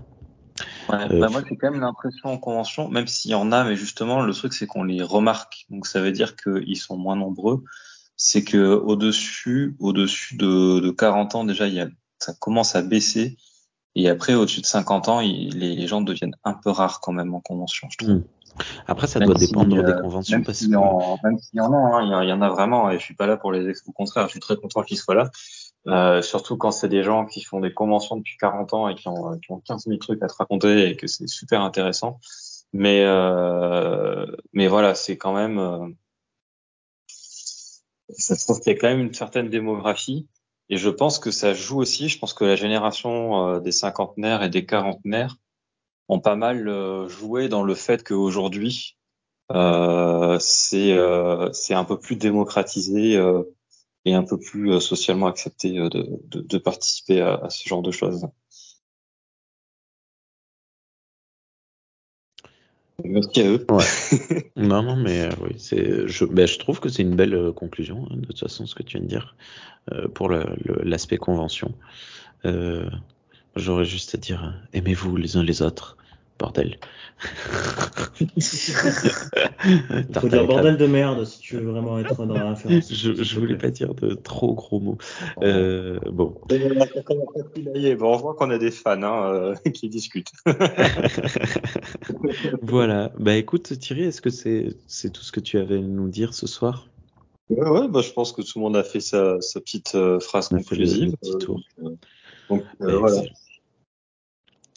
Euh, bien, on Ben, se retrouve euh, un peu plus tard dans l'été pour la deuxième partie. Euh, ben rejoignez-nous. Tiens, on va dire ça, on va terminer. Ça, et j'avais, j'avais dit que je le faisais pas et j'arrête pas de le faire à chaque émission de lancement. Rejoignez-nous sur le Discord si vous voulez une, une chouette petite communauté. Des fois, bon, des fois on, a, on, se, on se dispute un petit peu, hein, mais c'est, c'est très peu et très léger, c'est gentil, c'est mignon. Et d'autres fois, par contre, on rigole bien parce que on envoie des, des photos rigolotes de, de trucs euh, avec Star Trek dedans. on fait des blagues à Clyde. Voilà. Merci euh, Margot pour euh, tes interventions et ta présence ce soir. Bonne soirée, à bientôt. Mais de rien, et c'était toujours un plaisir, comme d'hab. Bonne soirée. À bientôt, bye bye. Merci beaucoup Guillaume pour tes interventions et ta présence ce soir. À bientôt. Euh, merci pour la convocation. Et, euh, à très bientôt. Et merci beaucoup Thierry pour cette proposition et pour tes interventions. À très bientôt pour la suite, je l'espère. Ah bah oui, oui, avec plaisir. J'ai hâte. Comme toujours. Allez, Allez, au revoir tout le ayez, monde. ayez une vie longue et prospère. Ciao, à plus. Outside our cabins, listening in the hall, we can hear the captain's security call. Commanders wear the gold and security the red. We've no trouble noticing which ones wind up dead. Captain, we don't want to go with you. Won't you choose some others from the crew? Captain, there is too much we can lose. We've got the land in party blues. Outside our cabins, listening in the hall, we can hear the captain's security call. Captain, now you say that you're our only friend, but you must think that we are fools to try that line again. Captain, we don't want to go with you. Won't you choose some others from the crew? Captain, there is too much we can lose. We've got the land in party blues. Outside our cabins, listening in the hall, we can hear the captain's security call. We think that we'd look better in Science Station Blue. Our transfer orders on our way, with our regrets to you. Captain, we don't want to go with you. Won't you choose some others from the crew? Captain, there is too much we can lose. We've got the land in party blues. We've got the land in party